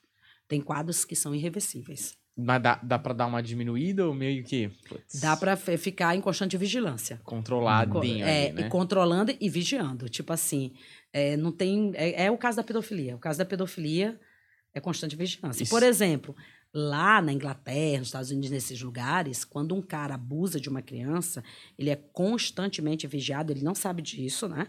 Ele é constantemente vigiado. Então, quando acontece um assassinato de uma criança, por exemplo, os pedófilos mapeados naquela área, eles chegam para ti ou para Humberto e vão dizer assim, ó, vem cá, uma menina foi assassinada, ela sumiu da Rua Margarida, um exemplo, né? Qual pedófilo de vocês aí tem ligação com a Rua Margarida? Aí Humberto diz, olha, o meu pedófilo, que ele segue dia e noite, ele vai dizer, olha, o meu pedófilo ele tem uma namorada na Rua Margarida. Então já se acocha, como a gente diz no Nordeste, se acocha ele. Então vai se fazer o quê? É, averiguar a casa dele, o carro dele, aí se descobre algum DNA, alguma coisa daquela, daquela pessoa, daquela menininha, daquela criança que morreu. Então eles já vão direto no ponto. Por isso que às vezes eu digo, caraca, a menina apareceu o corpo agora, já descobriram quem foi, né? Porque eles têm todo o mapeamento e através da ligação dessas coincidências, que não são coincidências, né? Dessas questões, aí eles já vão dizer, olha, é mais provável ser o número dois, porque o número dois tem ligação com esses pontos aqui. Mas por que que isso é possível? Eles investem muito em recurso humano, isso é caro. Tu já pensou que é tu contratar um policial apaisando para estar vigiando o cara dia e noite, né? Para onde ele vai, o que que ele faz, que horas ele sai, se ele tá trabalhando, se não tá, né? E aí você vai em cima. Então, tem essas, essas, essas técnicas, né? Inclusive de policiamento, né? Da questão de como vigiar esses caras, que no Brasil a gente não, hum, a gente não faz isso, Uhum. né? Certo. Voltando na, na questão de, de crianças também e, e na questão de proteção, é, que inclusive eu ouvi falar que o pessoal do, do prédio lá, do pessoal que eu conheço, eles ligam.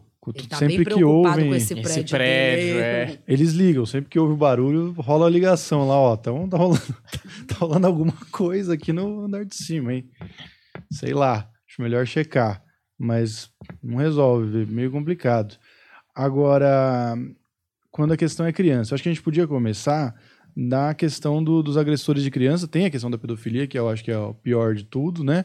Mas também tem a agressão emocional de várias maneiras. Hum. Até eu vi um trecho de um papo que vocês estavam falando sobre o possível aumento de agressores de criança. Queria que você falasse do perfil do, do agressor de criança e se realmente existe um aumento, faz sentido ou é só que a mídia está dando mais luz para esses casos agora? Não, sempre existiu. É, é- é interessante. Opa, já estão respondendo ali por mim. Então, É a Siri. É, É, bem, a gente já tem esses casos. É, é- é aquilo que a gente. O Brasil está desenvolvendo. O Brasil tá, tá ele está olhando para isso agora. Então fica parecendo que se tem mais casos, porque está sendo relatado, está sendo discutido, né? Isso é um bom sinal. A gente precisa não discutir isso de qualquer maneira, mas a gente precisa entender que existem estudos anteriores em outros países, né? Que existem técnicas em relação a isso. Então a gente tem que, é, é, como se diz, não é só o correr atrás do ladrão, é a questão da polícia da inteligência. Né? Aquela coisa de pensar o caso e ir direto no ponto. Ah, é, uma vez eu, me, eu lembro que um policial disse assim para mim: Ah, professora, mas lá nos Estados Unidos, na Inglaterra, se tem viatura que a gente não tem. Eu digo: tá, mas não, não quer dizer que você vai resolver um crime porque você tem viatura. É, na realidade, é com a bunda. E ele, como assim, professor, com a bunda? Eu digo, senta a bunda e pensa, né? Que essa que é a, a famosa polícia da inteligência. Por que, que a Inglaterra é considerada a melhor polícia? Pela resolução de casos. Olha, homicídio, por exemplo, na Inglaterra se resolve 92%. Você sabe quanto se resolve no Brasil? 25. Não, entre 40 e 60, melhorou. Ah, Tem, tem, tem- São Paulo resolve bastante, né? A Paraíba é um, é um estado que resolve perto dos 60%. Então, quer dizer, mas tem estados que está resolvendo 40%. Né? Então, olha a diferença, cara. Tu só sabe isso quando tu vai ver os estudos, as estatísticas, as questões. Tu diz, cara, a gente tem que avançar. A polícia faz muito no Brasil com pouco recurso. A gente sabe disso, né? Então, tem que melhorar também os recursos, né? Mas a gente já melhorou, assim, já já está solucionando mais casos, tá? Então, tudo isso é uma questão de um monte de pontos, né? É uma questão da própria população dar atenção né, a isso, cobrar isso, denunciar. Vem desde lá da questão de como a população encara a questão do crime, até né, outras questões mais estruturais, lógicas, físicas, né? Com relação a é, equipar, e não só equipar, mas capacitar a nossa polícia, né? A gente ainda tem aqueles policiais que têm uma ideia assim, ah, mas isso não vai me ajudar. Ah, não, é- basta ter uma arma na mão, né? É- é, não é só isso né? A gente tem que ter outras questões para ajudar no combate ao crime. Então tem que mudar um monte de coisa aí. E o perfil da pessoa, do agressor de criança, o que ele tem de diferente desses outros perfis de psicopata e de. Basicamente assassinos? nada. A gente, é, eles fazem uma diferenciação para a questão da pedofilia, a questão sexual. A questão do agressor, não. Por exemplo, a gente vê aquele caso que teve do Jairinho, Uhum. a gente vê nitidamente que ele não escolhia as namoradas, ele escolhia as vítimas. Por exemplo, todas as namoradas dele tinham crianças de 3 a 5, 6 anos, né? Parece que até 8 anos, se eu não me engano. Então, ele, ele já é, escolhia essas mulheres já para ele ter a- aquelas vítimas disponíveis. O que, que ele ganha com isso? Poder. Poder. A gente tem que entender que tem pessoas que estão sedentas de poder. E esse poder é principalmente quando eu tenho uma vítima vulnerável, isso é muito legal. Porque eu posso exercer todo o poder possível. Na realidade, é um, é um processo compensatório. Essas pessoas se sentem muito inferior, na realidade. Elas têm complexo de inferioridade. E elas têm que ter bastante poder para elas se sentirem melhor. Então, muitos vão escolher o quê? A criança, porque é vulnerável.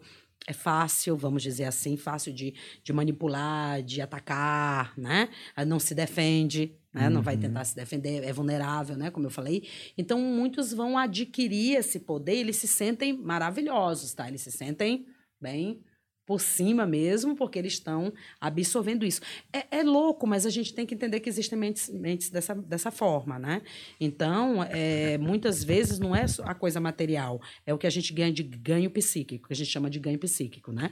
Então, o cara ganha psicologicamente falando. Mas tem também ali uma coisa, talvez, de sedução, né? Porque ah, não só sedução é, Sexual. Sexual. sexual, Uhum. né? Mas a, normalmente o cara, ele é o cara que. Ele é intenso. Eu sempre falo que pessoa que é muito apaixonada é também muito violenta, né? Pessoa que é tudo muito intenso, ele vai ser pro... Biruliro, né? É biruliro, entendeu? É tantan, É. entendeu? Porque Por é isso. Normalmente o cara que é o agressor de criança, ele também é o amigão da criança, ele é, brinca com a criança. Então ele até faz de uma maneira que a criança se sinta, vide aí o Living Neverland lá, Hum. que a criança se sinta meio, puta, eu não quero perder, apesar dele me agredir ou passar a mão em mim, eu também não quero perder porque ele brinca comigo. Então, é, como é que a gente pode. Porque, lógico, tem o cara legal que gosta de brincar com criança e tem o cara que tá brincando com criança porque vai fazer isso. Esse meio tempo que eu tenho filho, né? Uhum. Eu me fico, eu fico assustado, assim, porque eu sou um cara muito neurótico, então eu fico, tipo, até o positivo já me deixa. Você Sabe, está preocupado. correto com isso, porque assim, nós temos fases da vida. A psicologia também já explicou isso pra gente. Eu tenho fases e eu vou passando essas fases, tá? Se eu ficar, regredir, ficar em uma dessas fases, já é uma questão psicológica que não é legal. Então, o que, que eu estou dizendo? Adulto, o correto é adulto, não tem interesse mais por criança. Ele não é criança, Uhum. certo? Cada fase a gente vai tendo interesses diferenciados, nosso comportamento vai mudando. Então, sim, um adulto que tem aquela fissura, aquele interesse por criança, ao ponto de ele deixar de jogar um futebol, um, um futebol com seus amigos, para ele ficar levando, o, sei lá, criança do vizinho no parque, isso aí é esquisito. Então a gente Sim. tem que ficar de olho nisso, porque não é normal. Porque o normal é a gente passar por essas fases. O próprio Freud, né, como a gente, Freud explica, né? O próprio Freud, ele já mostrou isso pra gente. Olha, se tu fixar em uma fase anterior, tu não vai ficar legal. Tu vai ficar com resquícios daquela fase levando aquilo pra fase adulta. Tanto é que muitos pedófilos, eles são infantilizados no seu comportamento. Eles são meio que acriançados. Tem um Uhum. perfil que é meio que acriançado. O Michael Certo? mesmo, né? É, O então, Michael Jackson é. era um pouco. Michael Então, Jackson era pedófilo? Não, ele era um pouco criança. Você tá dizendo que meu Michael Aí Jackson. já, Pois é. aí já é com você. É, aí ah, eu não aceito, falar. você não sabe. Isso foi provado que ele não é pedófilo. É, foi provado que muita coisa aí, né? Estou O- sendo irônico, tá, o- gente? Foi pedófilo. Tem uma coisa que você falou que eu achei muito interessante, que é ganhos psíquicos. Porque eu acho que isso talvez explique é, você dar uma olhada por trás da cortina do fenômeno, sabe? É, você dá aquela. Porque você falou uma coisa muito interessante. Então, quer dizer, o cara tem um complexo de inferioridade. Para sanar esse Isso. problema, ele domina alguém que teoricamente inferior no sentido de poder, de força física, de influência, de articulação, de poder, pedir socorro, etc. Para recuperar ou para preencher esse complexo de inferioridade e se sentir uma pessoa mais validada, vamos dizer assim. Isso. Isso é muito comum entre os criminosos. O próprio maníaco do parque, ele relata bem isso. É, então, isso que eu queria É. saber. se você pudesse me dar alguns exemplos além do complexo de inferioridade, outras características que o cara ganha um ganho ps- psíquico por essa situação que ele né, procura pra tentar sanar isso. Ah, se procura várias coisas. Se procura beleza, se procura atenção. Por exemplo, isso pode ser uma coisa bem louca. O Marcelo Costa de Andrade, ele disse que bebia o sangue porque ele queria ficar com a pele bem lisa, igual a das crianças, né? E a parte que ele achava mais bonita era essa parte aqui entre as pernas e, e- e o, a- o bumbum é, e, e as pernas. Ele dizia que era a parte mais lisa. E ele acreditava, eles acreditam, né? Bebendo sangue, isso é bem comum no vampirismo e no canibalismo, né? Você adquire alguma característica positiva daquele, daquele indivíduo que você matou. Né? Uhum. Então, isso é comum, isso é um processo que eles vão fantasiando sobre isso, eles vão substituindo, né? E muitas vezes eles foram aqueles, aquelas crianças que ninguém dava atenção, que nunca foram escutadas na sua vida, e ele vai refletir isso Uhum. lá no, no- na maneira como ele comete o crime. Tá? Ele quer, ele quer ter essa atenção, ele quer a vítima suplicando, né? Ele- Isso tudo dá esse prazer para eles, eles se sentem poderosos, né? Aliás, o que, que a gente diz, né? É, é interessante, mas principalmente nos crimes sexuais, as motivações são diferenciadas. É, geralmente você está procurando poder e dominação. Não é uma questão sexual. Por exemplo, o próprio estuprador. A gente tem também quatro perfis de estupro, né, do estuprador. Uhum. E é, é bem complexo. A gente tem lá o poder vigoroso, poder garantia, raiva retaliatória e raiva excitamento, né? Então, esses próprios caras, né? Claro, com diferenças, os padrões vão diferenciar um pouquinho. A gente vai ter aquele cara que tem uma questão, que é a motivação sexual, mas é o, é o menor, né? O menor número deles. Uhum. E esse pessoal não é porque ele é. Às vezes a gente diz assim, ah, o estuprador, um tarado, né? Uhum. Não é porque a libido dele é alta, é muito pelo contrário, é porque ele tem problemas de impotência sexual. E aí ele tenta substituir isso no estupro. Por quê? Porque como a namorada, ele não vai conseguir resolver porque ele vai ser julgado a performance dele. Então ele vai. Como é que a gente sabe disso? Tem relatos de vítimas, por exemplo, que o cara comete lá o estupro e depois diz assim, ó, desculpa aí, viu? Não sei o quê. Ou seja, na realidade, ele tá te contando uma história, só que a vítima não tá entendendo. Ele tá dizendo, olha, desculpa aí, é um problema que eu tenho, tô tentando resolver, não é um problema com você. Esse aí, por exemplo, é o poder garantia. Então, mas a gente tem aquele cara, às vezes se pergunta assim: o estuprador tem raiva de mulher? Sim, o padrão, ou seja, o perfil do raiva retaliatória, sim. O raiva retaliatória, ele tem uma raiva imensa da figura feminina e geralmente ele teve um problema com uma figura feminina na vida dele. Ou a mãe, ou a namorada, ou a mulher, alguém que realmente o tratou mal, e ele desconta isso nas, nas pessoas que representam essa mulher. Tanto é que nesse padrão estão as vítimas simbólicas. O que são vítimas simbólicas? Pessoas que se parecem com aquela mulher com que ele teve problema. O Ted Bundy só atacava mulheres com cabelo preto dividido ao meio. Então o Ted Bundy tem a questão do simbolismo, que pareciam com a mãe dele. Caraca, É louco, essa, né? essa- esse despejo de informação. Ah. Tava esperando, agora fica até meio atônito. Eu vou voltar de novo na criança. Vai lá. É, porque eu tenho filho, então eu fico preocupado. É, e como que você identifica, eu acho que quem é pai e quem é pai que nem eu, porque tem um bando de pai pau no cu por aí. Tem É. mãe também, viu? Porque eu não paro de ver mãe Muito. pau no cu e pai pau no cu por aí, sabe? Mas fica preocupado. Como é que você identifica na criança sinais de, de abuso emocional, e não só o abuso emocional, é o abuso é, relacionado à sexualidade, mas o abuso geral, né, na criança. Como é que você... A, a criança vai demonstrar no comportamento, por exemplo, não tem mais cuidados com higiene, tá? Baixo rendimento escolar é, é bem comum. Então, você tem uma criança aí que tinha notas boas e, de repente, a criança cai totalmente as notas, tirava 8, 9 e agora está tirando 3, 4, 2, entendeu? Isso é um alerta, né? Então, essa questão da higiene, essa, essa questão da, do baixo rendimento escolar, apatia emocional, né? Então, a criança fica meio que parada, apática, ela nem, nem fica triste, nem fica alegre, né? Então, tem sinais, sim. Esses são os principais que Uhum. você vai, vai percebendo. E, e tem alguma explicação para o fascínio das pessoas pelo, pelo criminoso ou pelo, pelo próprio estuprador, no caso? Por exemplo, é, o caso clássico né, da, do pessoal que faz fila para namorar o maníaco do parque, que é tipo, a gente fala, não é possível, mas, mano, tem uma fila. Deve ter um monte em casa falando, cara, que demais, né? É, e o Michael Jackson é um também, né? Porque toda criança queria ir lá brincar no parque, né? o cara montou um parque e tal. Tem uma Hum. explicação psicológica para esse fenômeno. criança no não sabia quem era o caso- é, Não, no- não, mas eu tô falando. Cara, pô, fazer um carta pro Michael Jackson, deixa eu ir lá. Deixa eu ir lá. Montanha russa. Não, mas eu tô dizendo assim. É porque, porque o, eles o se agressor... sentiam namorados do Michael, É, né? As é. crianças, né? O agressor, ele estuda as vítimas, né? A gente sabe disso. Então, ele vai, ele vai na tua necessidade, né? É, inclusive, tem, tem estudos da criminologia que até a maneira que você anda pode dizer para um agressor que tu tá de, bobeira. Por exemplo, mulheres, né? A gente tem que andar bem para cima e Uhum. bem Imponente. imponente, porque se você ficar cabisbaixa e tudo, ele já vê como uma vítima. Não é a- a- o que a gente acha é só a questão da distra- distração, mas não é não. Tem tudo a ver com a maneira que tu Postura, anda e um né? monte de sinais que tu passa, né? Então, os agressores, no caso do- do- dos pedófilos, ou pedofilia é fantasia, é mais, é mais quando ele vai ao ato, se chama de abusador ou molestador, né? Então, no caso dos abusadores, por exemplo, né, a gente vai ter dentro dos diferentes perfis, na realidade eu falei dos dois grupos, mas são sete perfis, tá? É, então eu falei situacional e preferencial, tá? Mas a gente tem três preferencial e quatro situacionais, então é, é mais complexo, tem um monte de. Tem esses sete aí, tá? Mas eles vão ser diferentes no que a gente chama de técnicas de abordagem. E essa técnica de abordagem, ele estudou, ele estudou aquela criança, ele vê o que que tu necessita, né?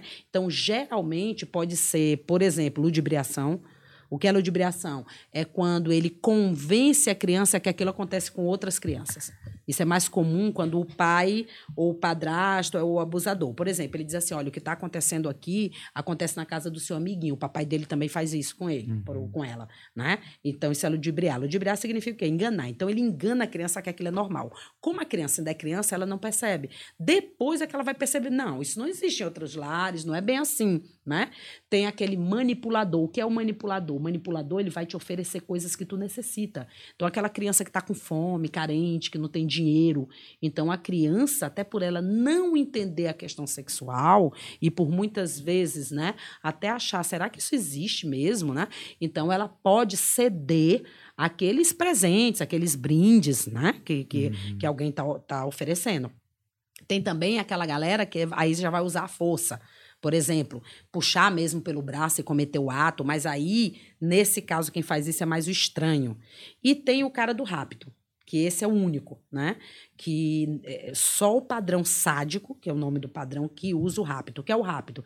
É aquela criança que está sentada na beira da calçada com, com outras crianças e um carro para e puxa para dentro, ou seja, ele faz com todo mundo olhando, ele some com aquela criança.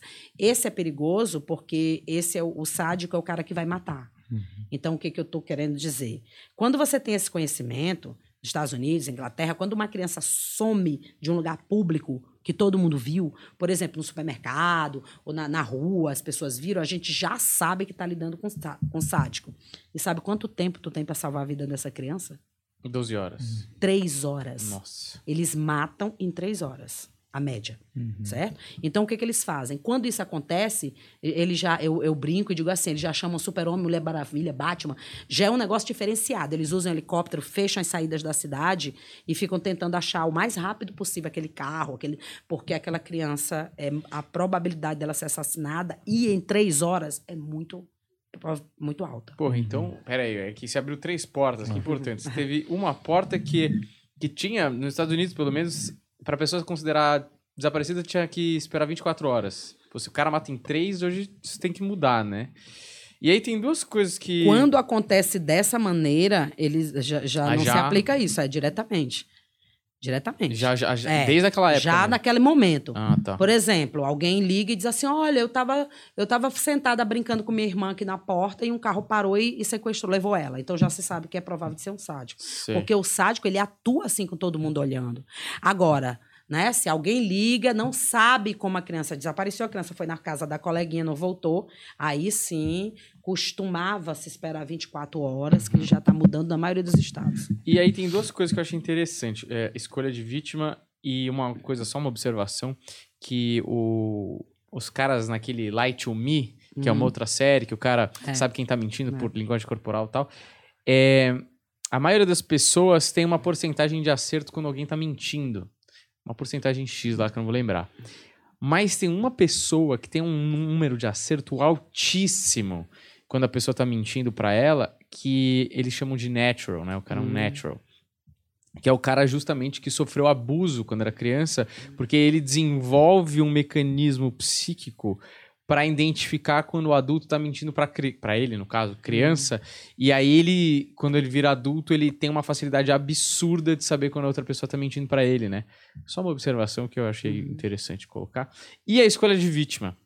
No Mind Hunter tem um momento que ele percebe, e eu não sei se isso é desatualizado ou não, que é provavelmente algum tipo de criminoso, ele escolhe é, pessoas, por exemplo, da mesma raça, É. da mesma etnia, É. vamos dizer assim. Então, tem um caso em Atlanta que é, as crianças que estão morrendo são negras. Isso. E o Então. O perfil já, já o perfilador já, Já fala, falou. provavelmente É. ele é negro. E era. E era. Então, se isso se mantém e Se como mantém, que funciona essa parada Por uma de... questão lógica, pelos nossos contatos, é, é o que a gente chama de network, Uhum. ou as redes de contato.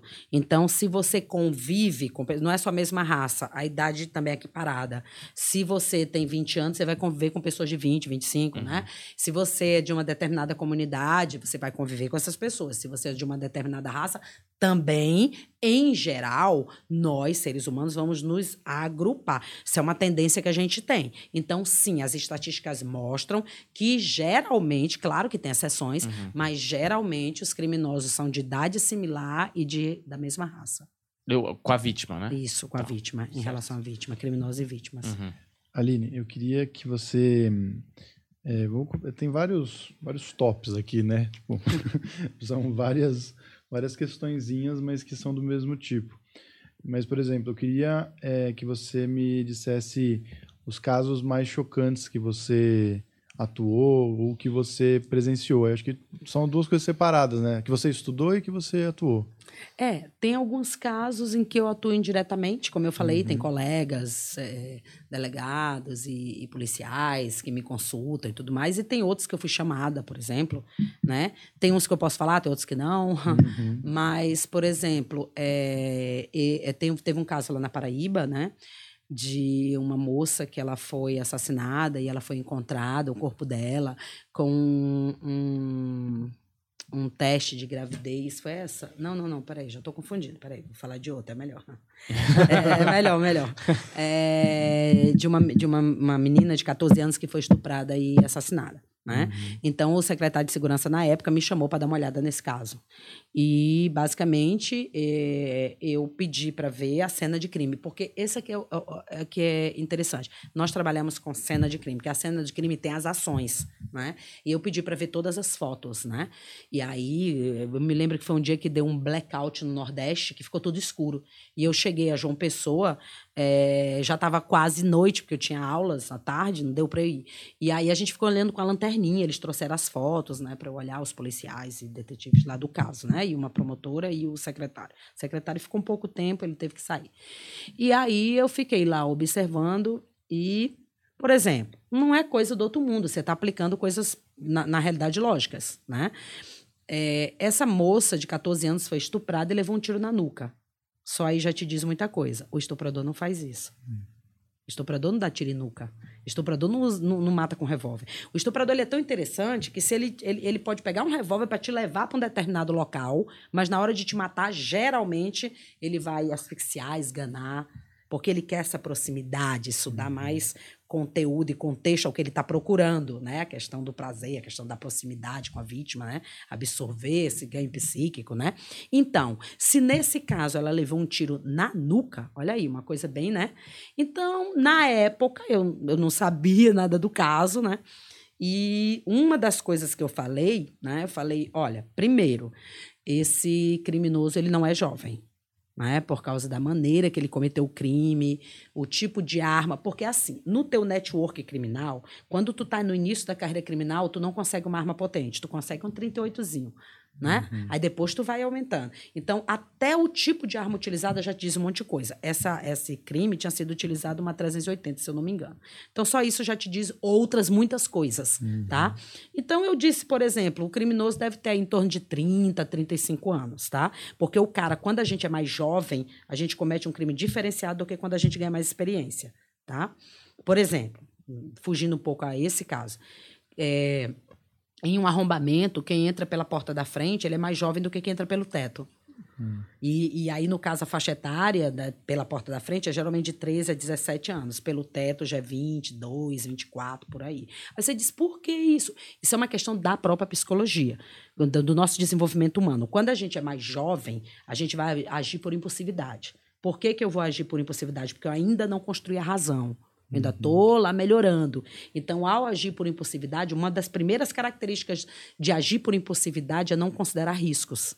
Olha que interessante. Então, quando teu pai te diz assim, ei, cara, não vai nesse bar aí na esquina, não, quando tu tem 16 anos, diz que nada, tem nada a ver, porque aí eles matam hoje, amarra 10 para matar amanhã, como a gente brinca às vezes assim, e aí ele tá certo, porque na realidade tu não vai considerar isso porque tu tá agindo por impulsivi- impulsividade, que nada, isso não acontece comigo. Bastava tu checar um pouquinho, quer ver? Eu- quer saber? Eu vou ver os jornais aqui para ver se realmente acontece coisa ali, no mínimo. Mas a gente não pensa. O que é agir por impulsividade? Agir sem pensar. O que é agir com racionalidade? Agir pensando. Então, quando a gente é mais jovem, por a gente não ter ainda racionalidade, é normal, a gente vai agir por impulsividade. Então, uma das características é não considerar risco. Nesse caso, você entra pela porta da frente, por exemplo, porque você não está considerando risco de apreensão e reconhecimento. Quer ver uma coisa que é bem forte? Se a casa selecionada fica ao lado de um prédio. Por quê? Porque tem várias possibilidades de alguém olhar a tua ação. Essa galera é bem jovem. Agora, para entrar pelo teto, além de você estar considerando esconder um pouco tua ação, ainda tem a questão de uma habilidade específica. Escalar é uma habilidade específica que você desenvolve com o tempo. O próprio Código Penal fala escalada ou destreza para a subtração da coisa. Então, o próprio Código Penal Esquece psicologia agora. O próprio Código Penal fala em habilidades específicas, tá? Então, nesse sentido, a gente tem que entender que vai ter essas diferenciações, né? E a ação na cena do crime vai te dizer um monte de coisa. Então, por exemplo, o cara mais jovem, eh, mais velho, ele vai cometer o crime de uma forma diferenciada. Essa moça levou um tiro na nuca. Então, eu disse, olha, é muito provável que quem matou essa moça seja policial. E aí eu pedi para ver onde o corpo sumiu, porque a análise do local é muito importante. Então eu pedi, me mostra no mapa, no local, onde, que o, onde ela sumiu, quando ela sumiu, desapareceu, né? E onde o corpo foi encontrado. Aí, como estava sem luz, eles disseram para mim, ah, professora, tem um quadro bem grande aqui, mas agora está tudo no escuro. Então, aí a luz voltou, já era perto de 10 horas da noite, a luz voltou. Eu digo, cadê o quadro que vocês disseram? Eles foram lá, foram, a gente foi lá e eles disseram, ó, o corpo sumiu aqui e aqui, o aqui ela sumiu, aqui ela foi encontrada. Quando eu perguntei, o que é essa área livre aqui? Disseram, é um presídio, preste atenção, no lugar onde ela sumiu. E essa outra área livre aqui, o que é? É outro presídio. Até eles começaram a se tocar. Tem alguma coisa aqui, né? Eu digo, tá, qual desses presídios a pessoa, todos dois a pessoa sai, eh, albergados? Não, esse aqui tem albergado, esse aqui não.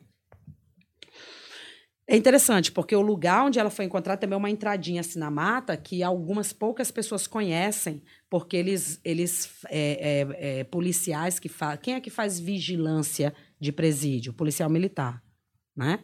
Eu não sabia nada do caso. Eu disse para eles, é policial, e eu apostaria mais no policial militar. Por quê? Me perguntaram. Porque quem faz vigilância de presídio é policial militar. Esse presídio aqui é de segurança máxima, é onde o corpo estava. Esse local onde o corpo foi encontrado, quem botou aqui conhece esse local. Né? Porque eles se locomovem, os criminosos se locomovem por onde eles conhecem. Eu apostaria em um policial. Eu fiquei assim sem querer falar, porque eu estava com policiais. Não, pode falar. Eu falei, e realmente, depois o caso foi solucionado, era um policial. É muito legal, eu até me arrepio, assim, quando eu vejo uma. que você vai encaixando os É, fatos. encaixando as assim. coisas. O negócio do tiro na nuca tem um motivo específico que dá pra falar? Não, habilidade. Você desenvolve Ah, tá. determinadas habilidades, né? Então, esse cara é bem provável, né? É, de ser aquele. E era, né? Aquele policial corrupto, aquele policial que Hum. com certeza já se envolveu em determinadas execuções, que não necessariamente se tem conhecimento disso. Então, ele pega essa habilidade e vai aplicar em outras questões. É uma execução, crimes, né? Ah, tipo, ele, ele matou, ele sabia que ele ia matar, é um, é um tiro só, É. É. já resolve. E o, o, o estupro também tinha alguma outra Não, co- o estupro. é, é- Eita, agora eu não posso falar sobre isso, porque Tá. tinha um cara que andava com ele, basicamente, que poderia estar envolvido na questão do estupro. Aí o que foi que aconteceu com esse cara? É, Esse cara simplesmente ele morreu e morreu como? Eu perguntei, tá, e morreu como? Ele morreu é, numa ação policial onde os dois estavam juntos. Hum, entendi. Entendeu? Nunca se. Assim, porque esse cara já estava enterrado há muito tempo. Então, a polícia militar teria que exumar esse corpo, né? Para ver a Uhum. ligação do cara com o estupro, porque tinha o DNA da menina. Mas aí, por questões até um pouco não lógicas, acabou não se fazendo isso, mas se solucionou o crime do Uhum. envolvimento dele. Certo? Veja bem, é muito difícil lidar com essa situação, principalmente quando você está envolvendo a polícia, né? Ou seja, né, fica chato você dizer, pô, gente, da, o próprio policial, até nos Estados Unidos, na Inglaterra, quando tem isso, para eles é, um- é uma pedra no sapato. Uhum. E a polícia da Paraíba foi muito direta com isso, resolveu o caso e tudo, mas ficava aquela, meu Deus, será que um policial. As pessoas ficam apreensivas, né? Pô, os Uhum. próprios policiais, né? E o que, que choca mais quando você está analisando? É a violência ou é essa coisa maquiavélica da crueldade, assim? Eita, mas aí é o, é o nível de crueldade, de, de crueldade muito alto, né? que é do nível de violência muito alto, que no caso é a crueldade, né? Isso é, isso é terrível. E principalmente quando é contra a vítima muito vulnerável, né? Porque aí a Uhum. violência parece ser bem maior. Por exemplo, sei lá, se eu dou um tiro numa pessoa é diferente de eu dar um tiro numa criança. Eu, eu acho, né? Uhum, claro. Então, toda vez que é um caso de criança, eu fico muito mais assim. Perturba a gente, qualquer um, qualquer um que trabalhe na área. Quando envolve criança, a gente realmente fica meio que frustrado Uhum. e perturbado, ao ponto da gente não conseguir. Porque você diz, ah, você tem experiência com isso, é. Mas quando é um caso, eu, pelo menos, quando é um caso de criança, eu fico com aquilo. Remoendo, né? Fica remoendo mais.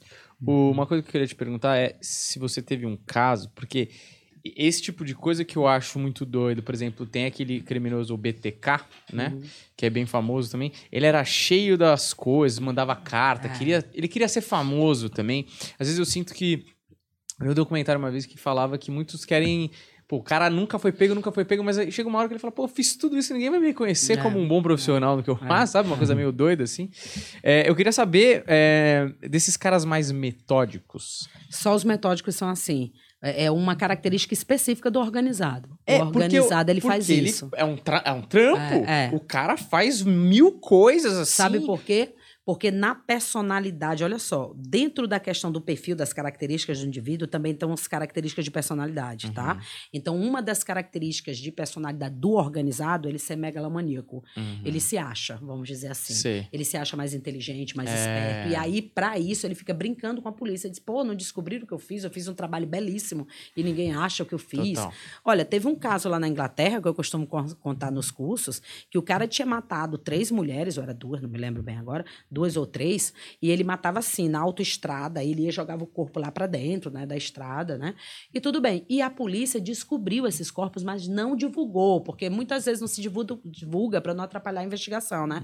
A polícia decidiu não, não divulgar. E como era na estrada, em autoestrada, ele não ia atrás para ver, né? Então ele ficou com aquilo, pô, não descobriram ainda, não descobriram ainda. Sabe o que ele fez? Ele matou e ele descobriu, vamos dizer assim, né?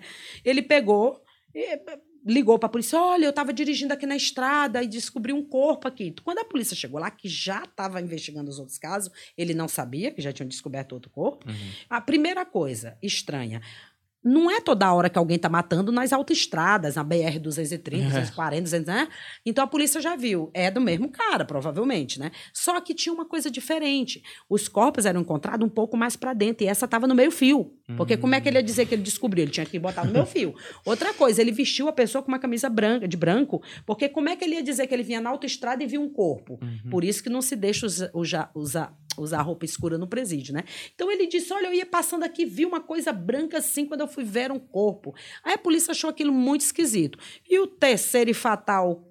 Né, erro que ele cometeu, como era numa autoestrada, a polícia estava esperando vir aquele equivalente ao que a gente chama aqui de rabecão, né, para Uhum. botar o, o corpo dentro, e ele pega, ele tinha um furgão e ele pega e oferece. Vamos fazer o seguinte, quer botar o corpo dentro para levar na cidade? Quem diabo faz isso? Uhum. Se você des- descobre um crime ou, ou testemunha um crime, você fica chocado, você não quer. Uma pessoa acidentada, às vezes tu não quer dentro do teu carro, porque tu É. fica nervosa. E ele queria levar o corpo, Uhum. né? E aí a polícia já sacando, porque eles estudam esses comportamentos, eles estudam esses comportamentos desses caras lá, né? Então a polícia já sabia, esse cara aqui tem alguma coisa. Uhum. Aí o que foi que a polícia fez? Encheu mais o ego dele. Olha, você vai ser muito importante na investigação, você passa na delegacia, coloca aqui seu telefone, seu tudo, seu contato, que a gente vai ligar, não sei o que. Tá bom, ele ficou todo empolgado, achando que ia ajudar na investigação, é. E a polícia vai lá no trabalho dele, que tinha o nome da empresa no carro dele, e pergunta: vem cá, Fulaninho trabalha aqui? Trabalha. Que horas ele trabalha? Como é que é o trabalho dele? Não, ele trabalha de seis da noite às seis da manhã. As vítimas morriam, pela, pela, pela é, análise médica legal, dizia as vítimas morrem em torno de três a quatro horas da manhã. As outras que eles tinham achado, né? Uhum. Então, olha só, o itinerário era o mesmo. O que foi que eles pegaram? Pegaram as datas dos corpos que eles tinham encontrado, era três mesmo. Então, eles descobriram, por exemplo, no dia 2 de fevereiro, morreu uma pessoa, uma mulher foi, essa mulher, né, desse caso, encontrada assassinada na BR-230. Onde é que ele estava trabalhando? Na BR-230. Uhum. O que, que ele fazia? Entregas. Então ele saía às é, é, seis da noite, fazia as entregas dele. Quando ele estava voltando, ele capturava alguém, matava e jogava lá nessa estrada. Se depois outra estrada totalmente diferente, no outro mês, morreu uma mulher lá, ele estava lá naquela estrada trabalhando também, naquele Uhum. dia. Certo. Então a polícia disse: não, é o cara, recolhe o carro da empresa.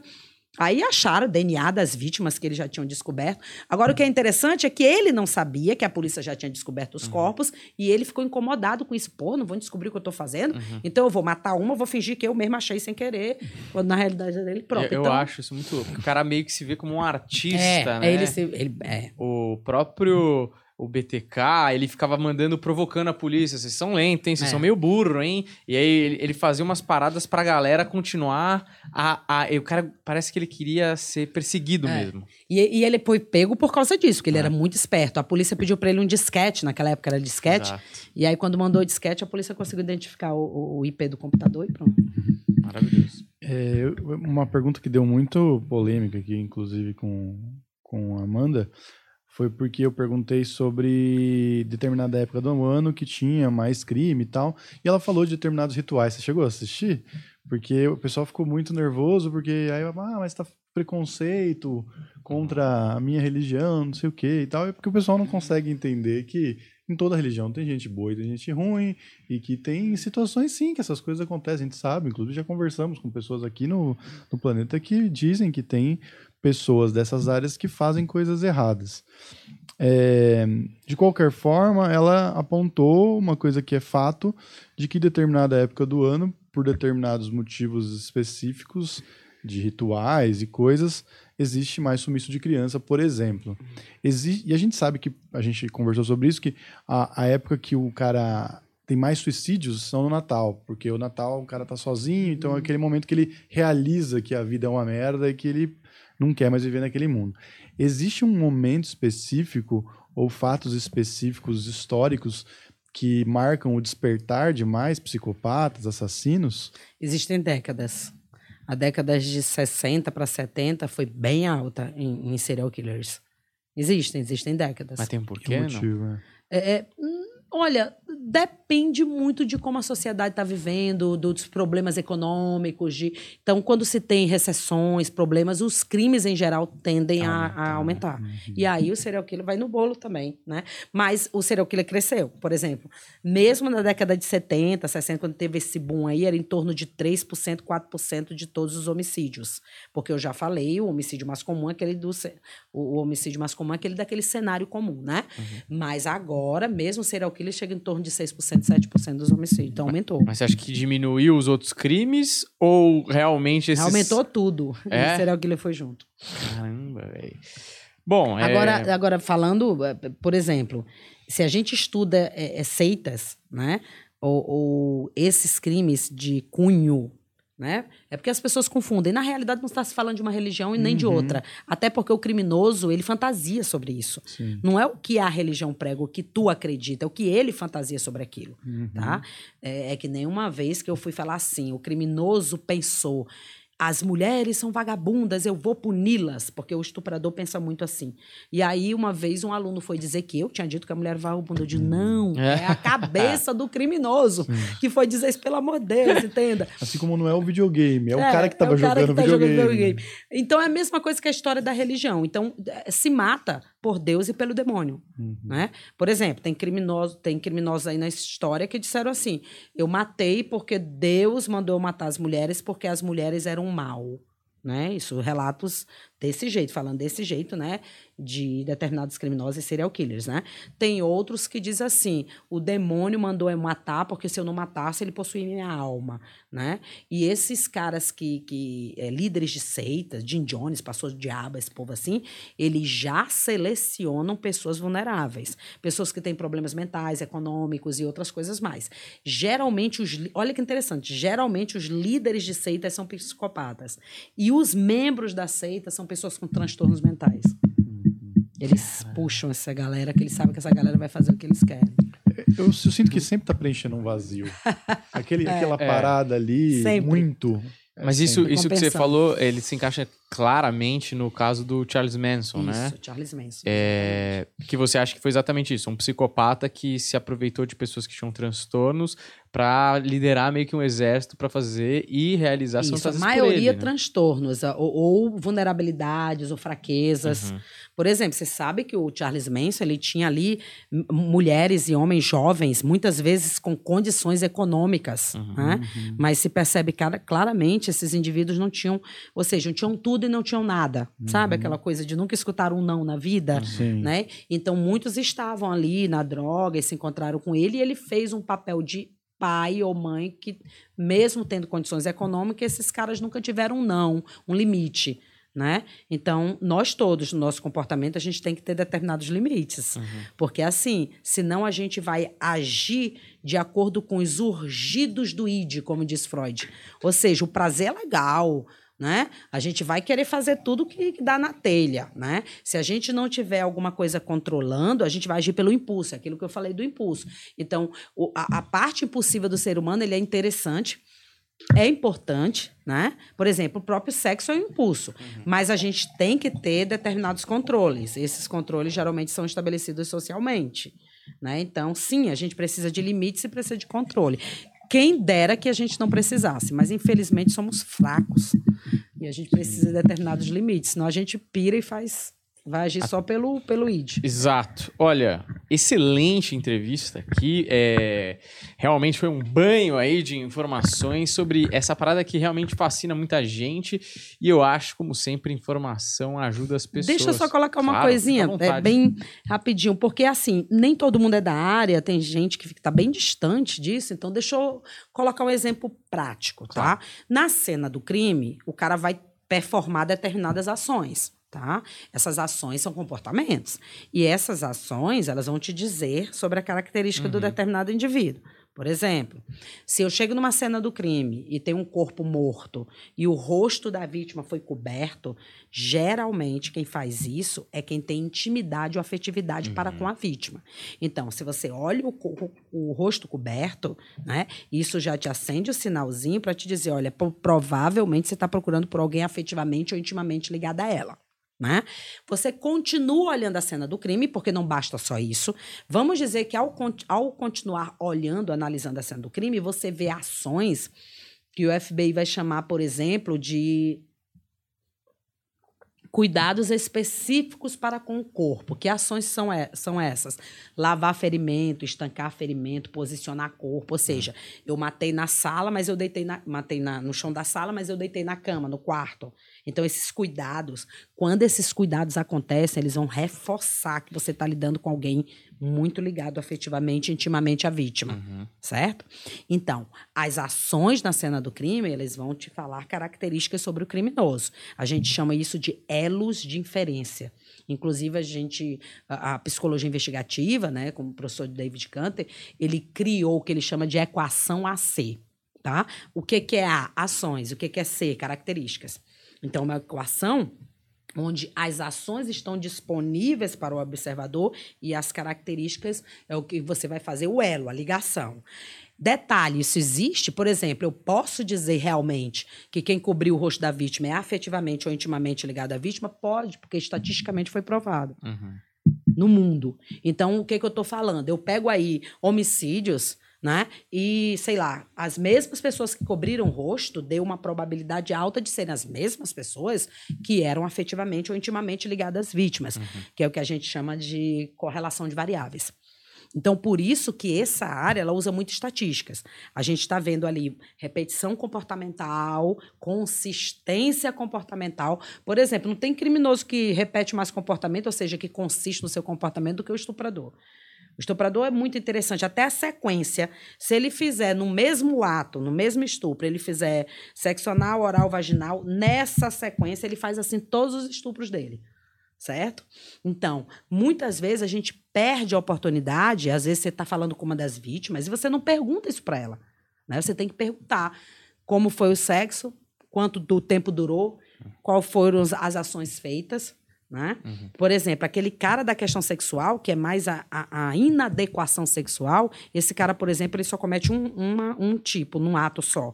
Por exemplo, sexo vaginal. Pronto. Uhum. Né? Já um outro, raiva retaliatória, até porque ele quer punir mais, ele quer machucar mais, ele quer torturar mais, porque a motivação dele é o quê? Raiva de mulheres. Então, ele pode fazer várias ações sexuais com o objetivo de ser mais evasivo, mais né, destruidor. Uhum. Né? Só que quando a gente está investigando, que a gente conversa com a vítima no nosso país, a gente faz um tipo de entrevista ou de interrogatório, que essa área também trabalha com técnica de entrevistas. A gente faz assim, pergunta como era o cara, qual era a idade dele, qual era o tamanho dele, qual era a roupa dele. Uhum. E a gente perde de perguntar coisas específicas que a gente já pode ligar com o estuprador já conhecido da polícia, porque eles repetem. Uhum certo? Então, é um trabalho de montar esse quebra-cabeça, onde você tem as ações na cena do crime que vão ter ligações com determinadas características. Muito já disso, já provado e já identificado nos, nos próprios perfis. Uhum. Então, quando o cara criou um perfil lá, ele disse: olha, isso, isso, isso é desse perfil aqui, porque eles já estudaram, checaram inclusive com estatística. Já essa outra ação e essa outra aqui já é do outro perfil. Então, aí é onde eles estabelecem os perfis. Por exemplo, quatro tipos de serial killers, né? O padrão comportamental, o perfil, né? O, quatro perfis ou padrão comportamental dos estupradores, sete para os pedófilos e assim por diante. Inclusive, essa área trabalha também com é, é, perfil de, de terrorista, acionista, que é o piromaníaco, né? Uhum. Então, tem várias classificações que já foram identificadas e te dá um norte, ajuda a trabalhar. Então, não é você tem um, um quebra-cabeça e você sai adivinhando. Então, quando você olhar uma cena do crime e falar, olha, esse cara tem entre 18 a 22 anos. Como uma vez eu falei, o cara tinha 21, o cara que estuprou e matou uma criança, né? Então, não é porque eu estou adivinhando coisas, é porque a maneira como ele está agindo na cena do crime, aquelas ações, está nesse parâmetro de idade. Uhum. E aí tem que conhecer também os crimes, porque varia muito. Por exemplo, no estupro, a primeira faixa etária, se eu pego o exemplo da faixa etária, é de 18 a 22. Mas se eu vou para um crime de propriedade, a primeira faixa etária é de 13 a 17. Por quê? Porque o crime de propriedade se começa primeiro do que o estupro. O estupro é um crime que a gente chama, inclusive, de crime tardio. Ele faz comportamentos de treino, mas ele partir para o ato em si, geralmente ele começa aos 17 anos para frente. Uhum. Que então, ele vai então, tomando coragem. É. Né? Aí vai ser diferente também de crime para crime. Então eu tenho que entender o quê? Conhecer os padrões, que são os tipos lá, né? Os perfis, vamos colocar assim, que a maioria das pessoas vão conhecer por perfil criminal. Conhecer os perfis, conhecer os crimes, porque cada crime vai ser diferente. A maneira como eu avalio por exemplo, é, um estupro não vai ser a mesma maneira que eu avalio um assalto a banco. Por exemplo, tem características muito boas do assalto a banco, tem características específicas do crime de mando que a polícia do Rio de Janeiro me consultou na época do crime Maria, da, do caso Marielle. Hum. Né? E eu falei, olha, por exemplo, um crime de mando ele tem uma observação prévia. Então ela foi observada antes. Dá uma olhada nas câmeras, que aí vocês vão ver coisas. Não do dia, vai voltando. E aí eles descobriram, por exemplo, que no trajeto de 3 quilômetros as câmeras tinham sido desligadas um dia antes. Hum. Certo? Hum. Eu digo, olha, tem um crime de mando organizado e tem um menos organizado. Por exemplo, eu vou mandar matar, eu sou marido e vou mandar matar minha ex-mulher. Né? Eu contrato um cara para ele matar. Então tem o um mandante e o executor. Num crime melhor elaborado, tem o um mandante, o executor e o intermediário. Certo? Vai aumentando o, então, muitas vezes, se eu pegar o executor, de fato ele não conhece que é o mandante, porque o intermediário está no meio. O intermediário ele serve para proteger a figura do mandante, por exemplo. Então, quando os caras lá que cometeram o crime da Marielle foram pegos, eles disseram: a gente não sabe quem é o mandante. O pessoal duvidou na, na época. Não, é bem, é bem provável acontecer isso quando é um crime bem elaborado. Uhum. Tá? E aí, eu tinha dito, volta, porque eles observam a vítima três meses a um mês e meio antes. É uma característica do crime de bando, bem organizado. Aquela juíza, a Cioli, a Cioli, né? Eles observaram um mês e pouco antes. Aí resolveram o quê? Mataram na porta da casa dela, por quê? Porque eles sempre, quando é organizado, vão pensar em rota de escape. Por que mataram a Marielle naquele lugar? Porque aquele lugar propiciava uma boa rota de escape. Por exemplo, como eu digo lá no Nordeste, se alguém te contrata para matar alguém, tu não vai matar essa pessoa no pingo do meio-dia no centro da cidade, porque tu não vai conseguir escoar. Então, eles observam previamente até para escolher qual é o lugar mais fácil de escoar. E, e tendo dito isso, eles vão ao local onde, as- onde a pessoa frequenta. Tá? No caso Marielle, por exemplo, eles olharam na- nas câmeras lá da frente da, da, da Câmara dos, dos Vereadores e o que foi que aconteceu? O cara relaxou e botou a mão assim. Quando ele botou a mão, virou a tatuagem, né? Aí pigme- pigmentou e viram que era um ex-policial, né? Acho que vocês sa- sabem disso, né? Então, quando eles estão observando, eles estão relaxados. Então, eles podem, por exemplo, fulano vai dar uma palestra em tal canto. Eles vão lá de cara lavada, claro que eles não vão com fuzil, com capuz. Então, eles frequentam esses lugares para poder escolher um lugar propício. E outra coisa, geralmente essas pessoas têm, têm é, acesso à agenda da vítima quando é uma vítima pública. Isso é uma questão que eu não, não vou comentar. Quem é dos meus alunos sabem disso, né? É alguém, ter, alguém próximo a Marielle, é provável de ter dado bizu, como se diz. Uhum. Dado informação, é, né? dada a informação. O, agora eu fiquei curioso, só uma pergunta muito específica que eu fiquei curioso. É, você é psicóloga e você tem um olho treinado já. Você pô, estudou pra cacete e trabalha com Uhum. isso.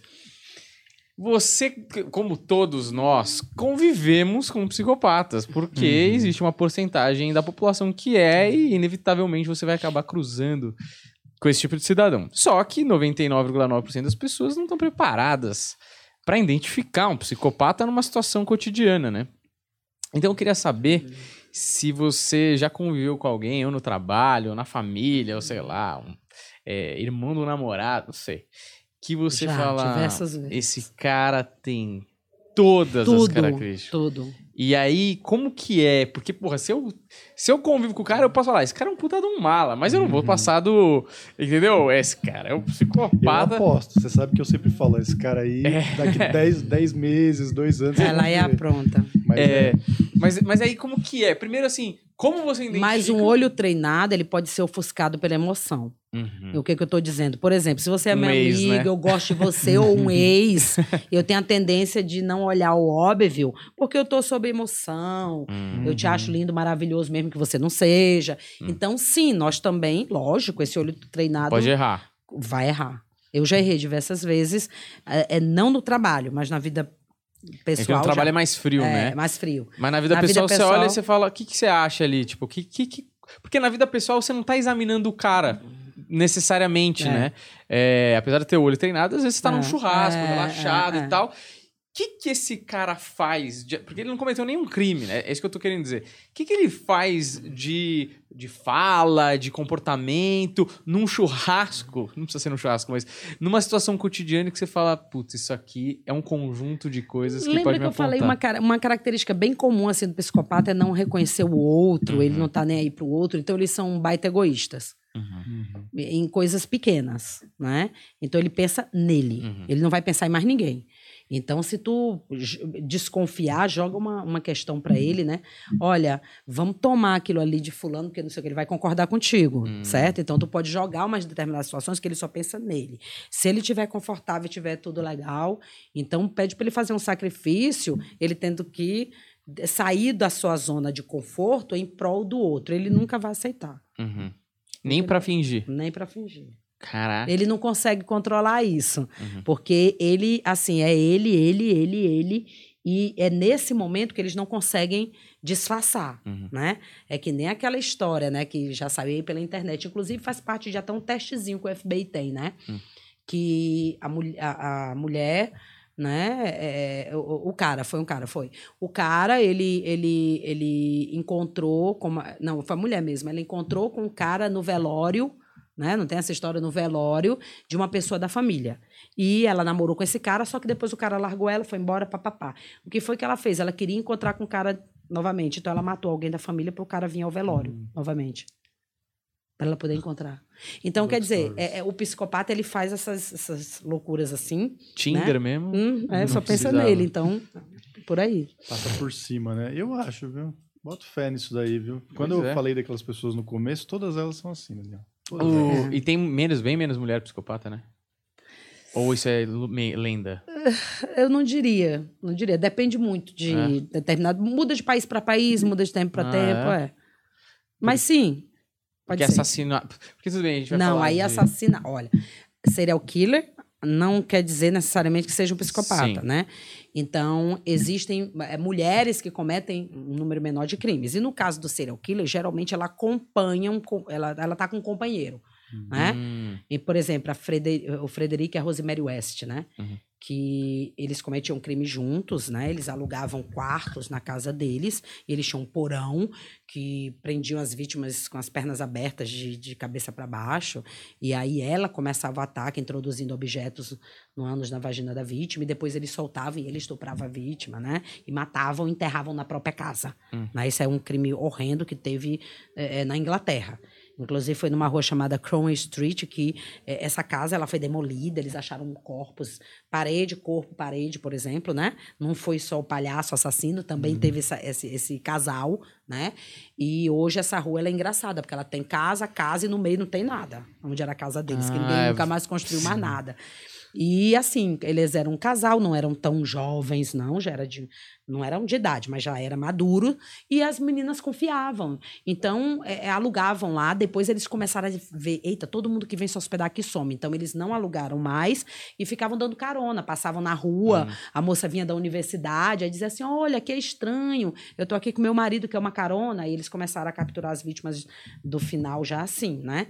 Então, quer dizer, tem isso. Mas isso de casal tem muito, mas Tem. você acha que é um influencia o outro? Ou, ou como- Porque, mano, deve ser, não deve ser fácil né? você, primeiro, Caralho. falar esse desejo pro seu cônjuge, e segundo, achar uma pessoa que seja ok com isso. Que São top, duas coisas. Essa aventura. É, que fale, não, porra, era isso que eu tava pensando, tá ligado? Geralmente tem o que controla e aquele que vai ser submisso. Isso a gente vê até em práticas sexuais. E o submisso, ele é tão submisso que ele com- comete esses atos horrendos e ainda sente prazer? É, É isso mesmo? é, é isso mesmo. Tem gente que precisa, necessita de, de alguém guiando o seu comportamento. Claro que isso são distúrbios também, transtornos, né? Mas tem, tem essas mulheres que querem ser guiadas. Serial killers tem essa, esse tipo e tem aquele tipo que geralmente são cuidadoras, porque elas se aproveitam do trabalho que fazem para matar. Por exemplo, enfermeiras, né? Be- Pessoas que cuidam de idosos. Não é porque essa profissão, né, chama isso, é porque essa profissão dá oportunidade para elas estarem sozinhas com vítimas vulneráveis. Mas, em geral, é mais como elas trabalharem com algum companheiro, marido, namorado, do que sozinhas. E a gente tem aí mulheres serial killers, é mais difícil, mas tem. As mulheres geralmente estão mais ligadas ao tráfico e à fraude. Ah, A, tá. mu- a mulher, quando ela vai fraudar, ela é ótima. Finalista, assim. É, elas são bem. Até porque na tua cabeça tu não espera uma mulher, né? Então, as mulheres aí que fraudaram empresas e tudo mais, muitas vezes não foram nem descobertas, demorou muito para ser descoberto, porque estava procurando um homem, né? Então, elas não são muito comuns em crime violento. Tem mudado isso ultimamente. Vocês perceberam que tem mudado? Ainda mais em relação ao ataque de crianças e tudo mais, né?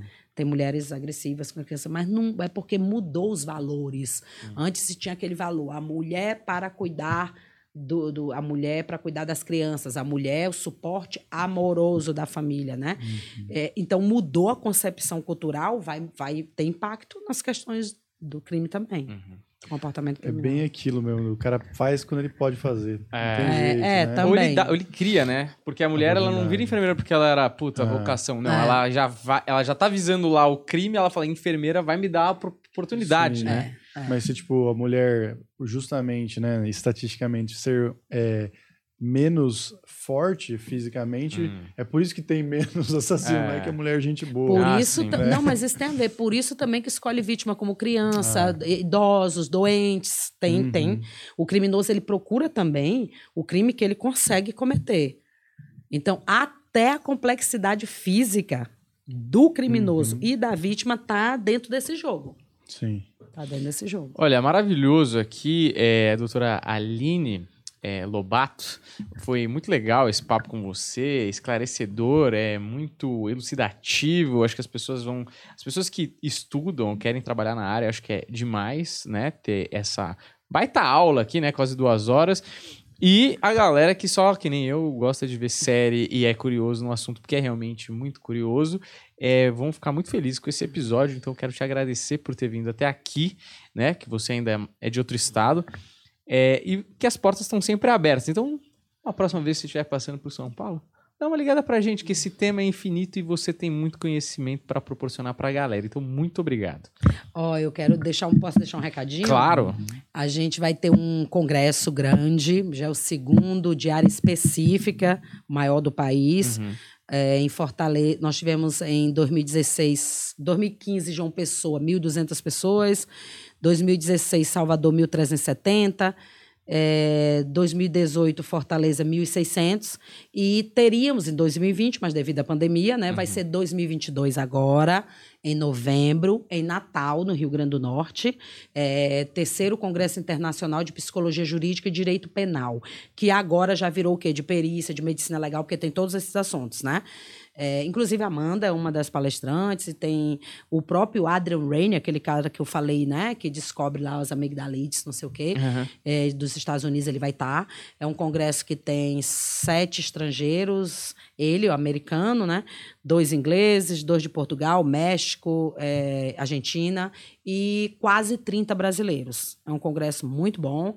É, site do congresso www.congressoifenatal.com.br www.congressoifenatal.com.br tá? Então procurem lá, se inscrevam, as inscrições já estão abertas.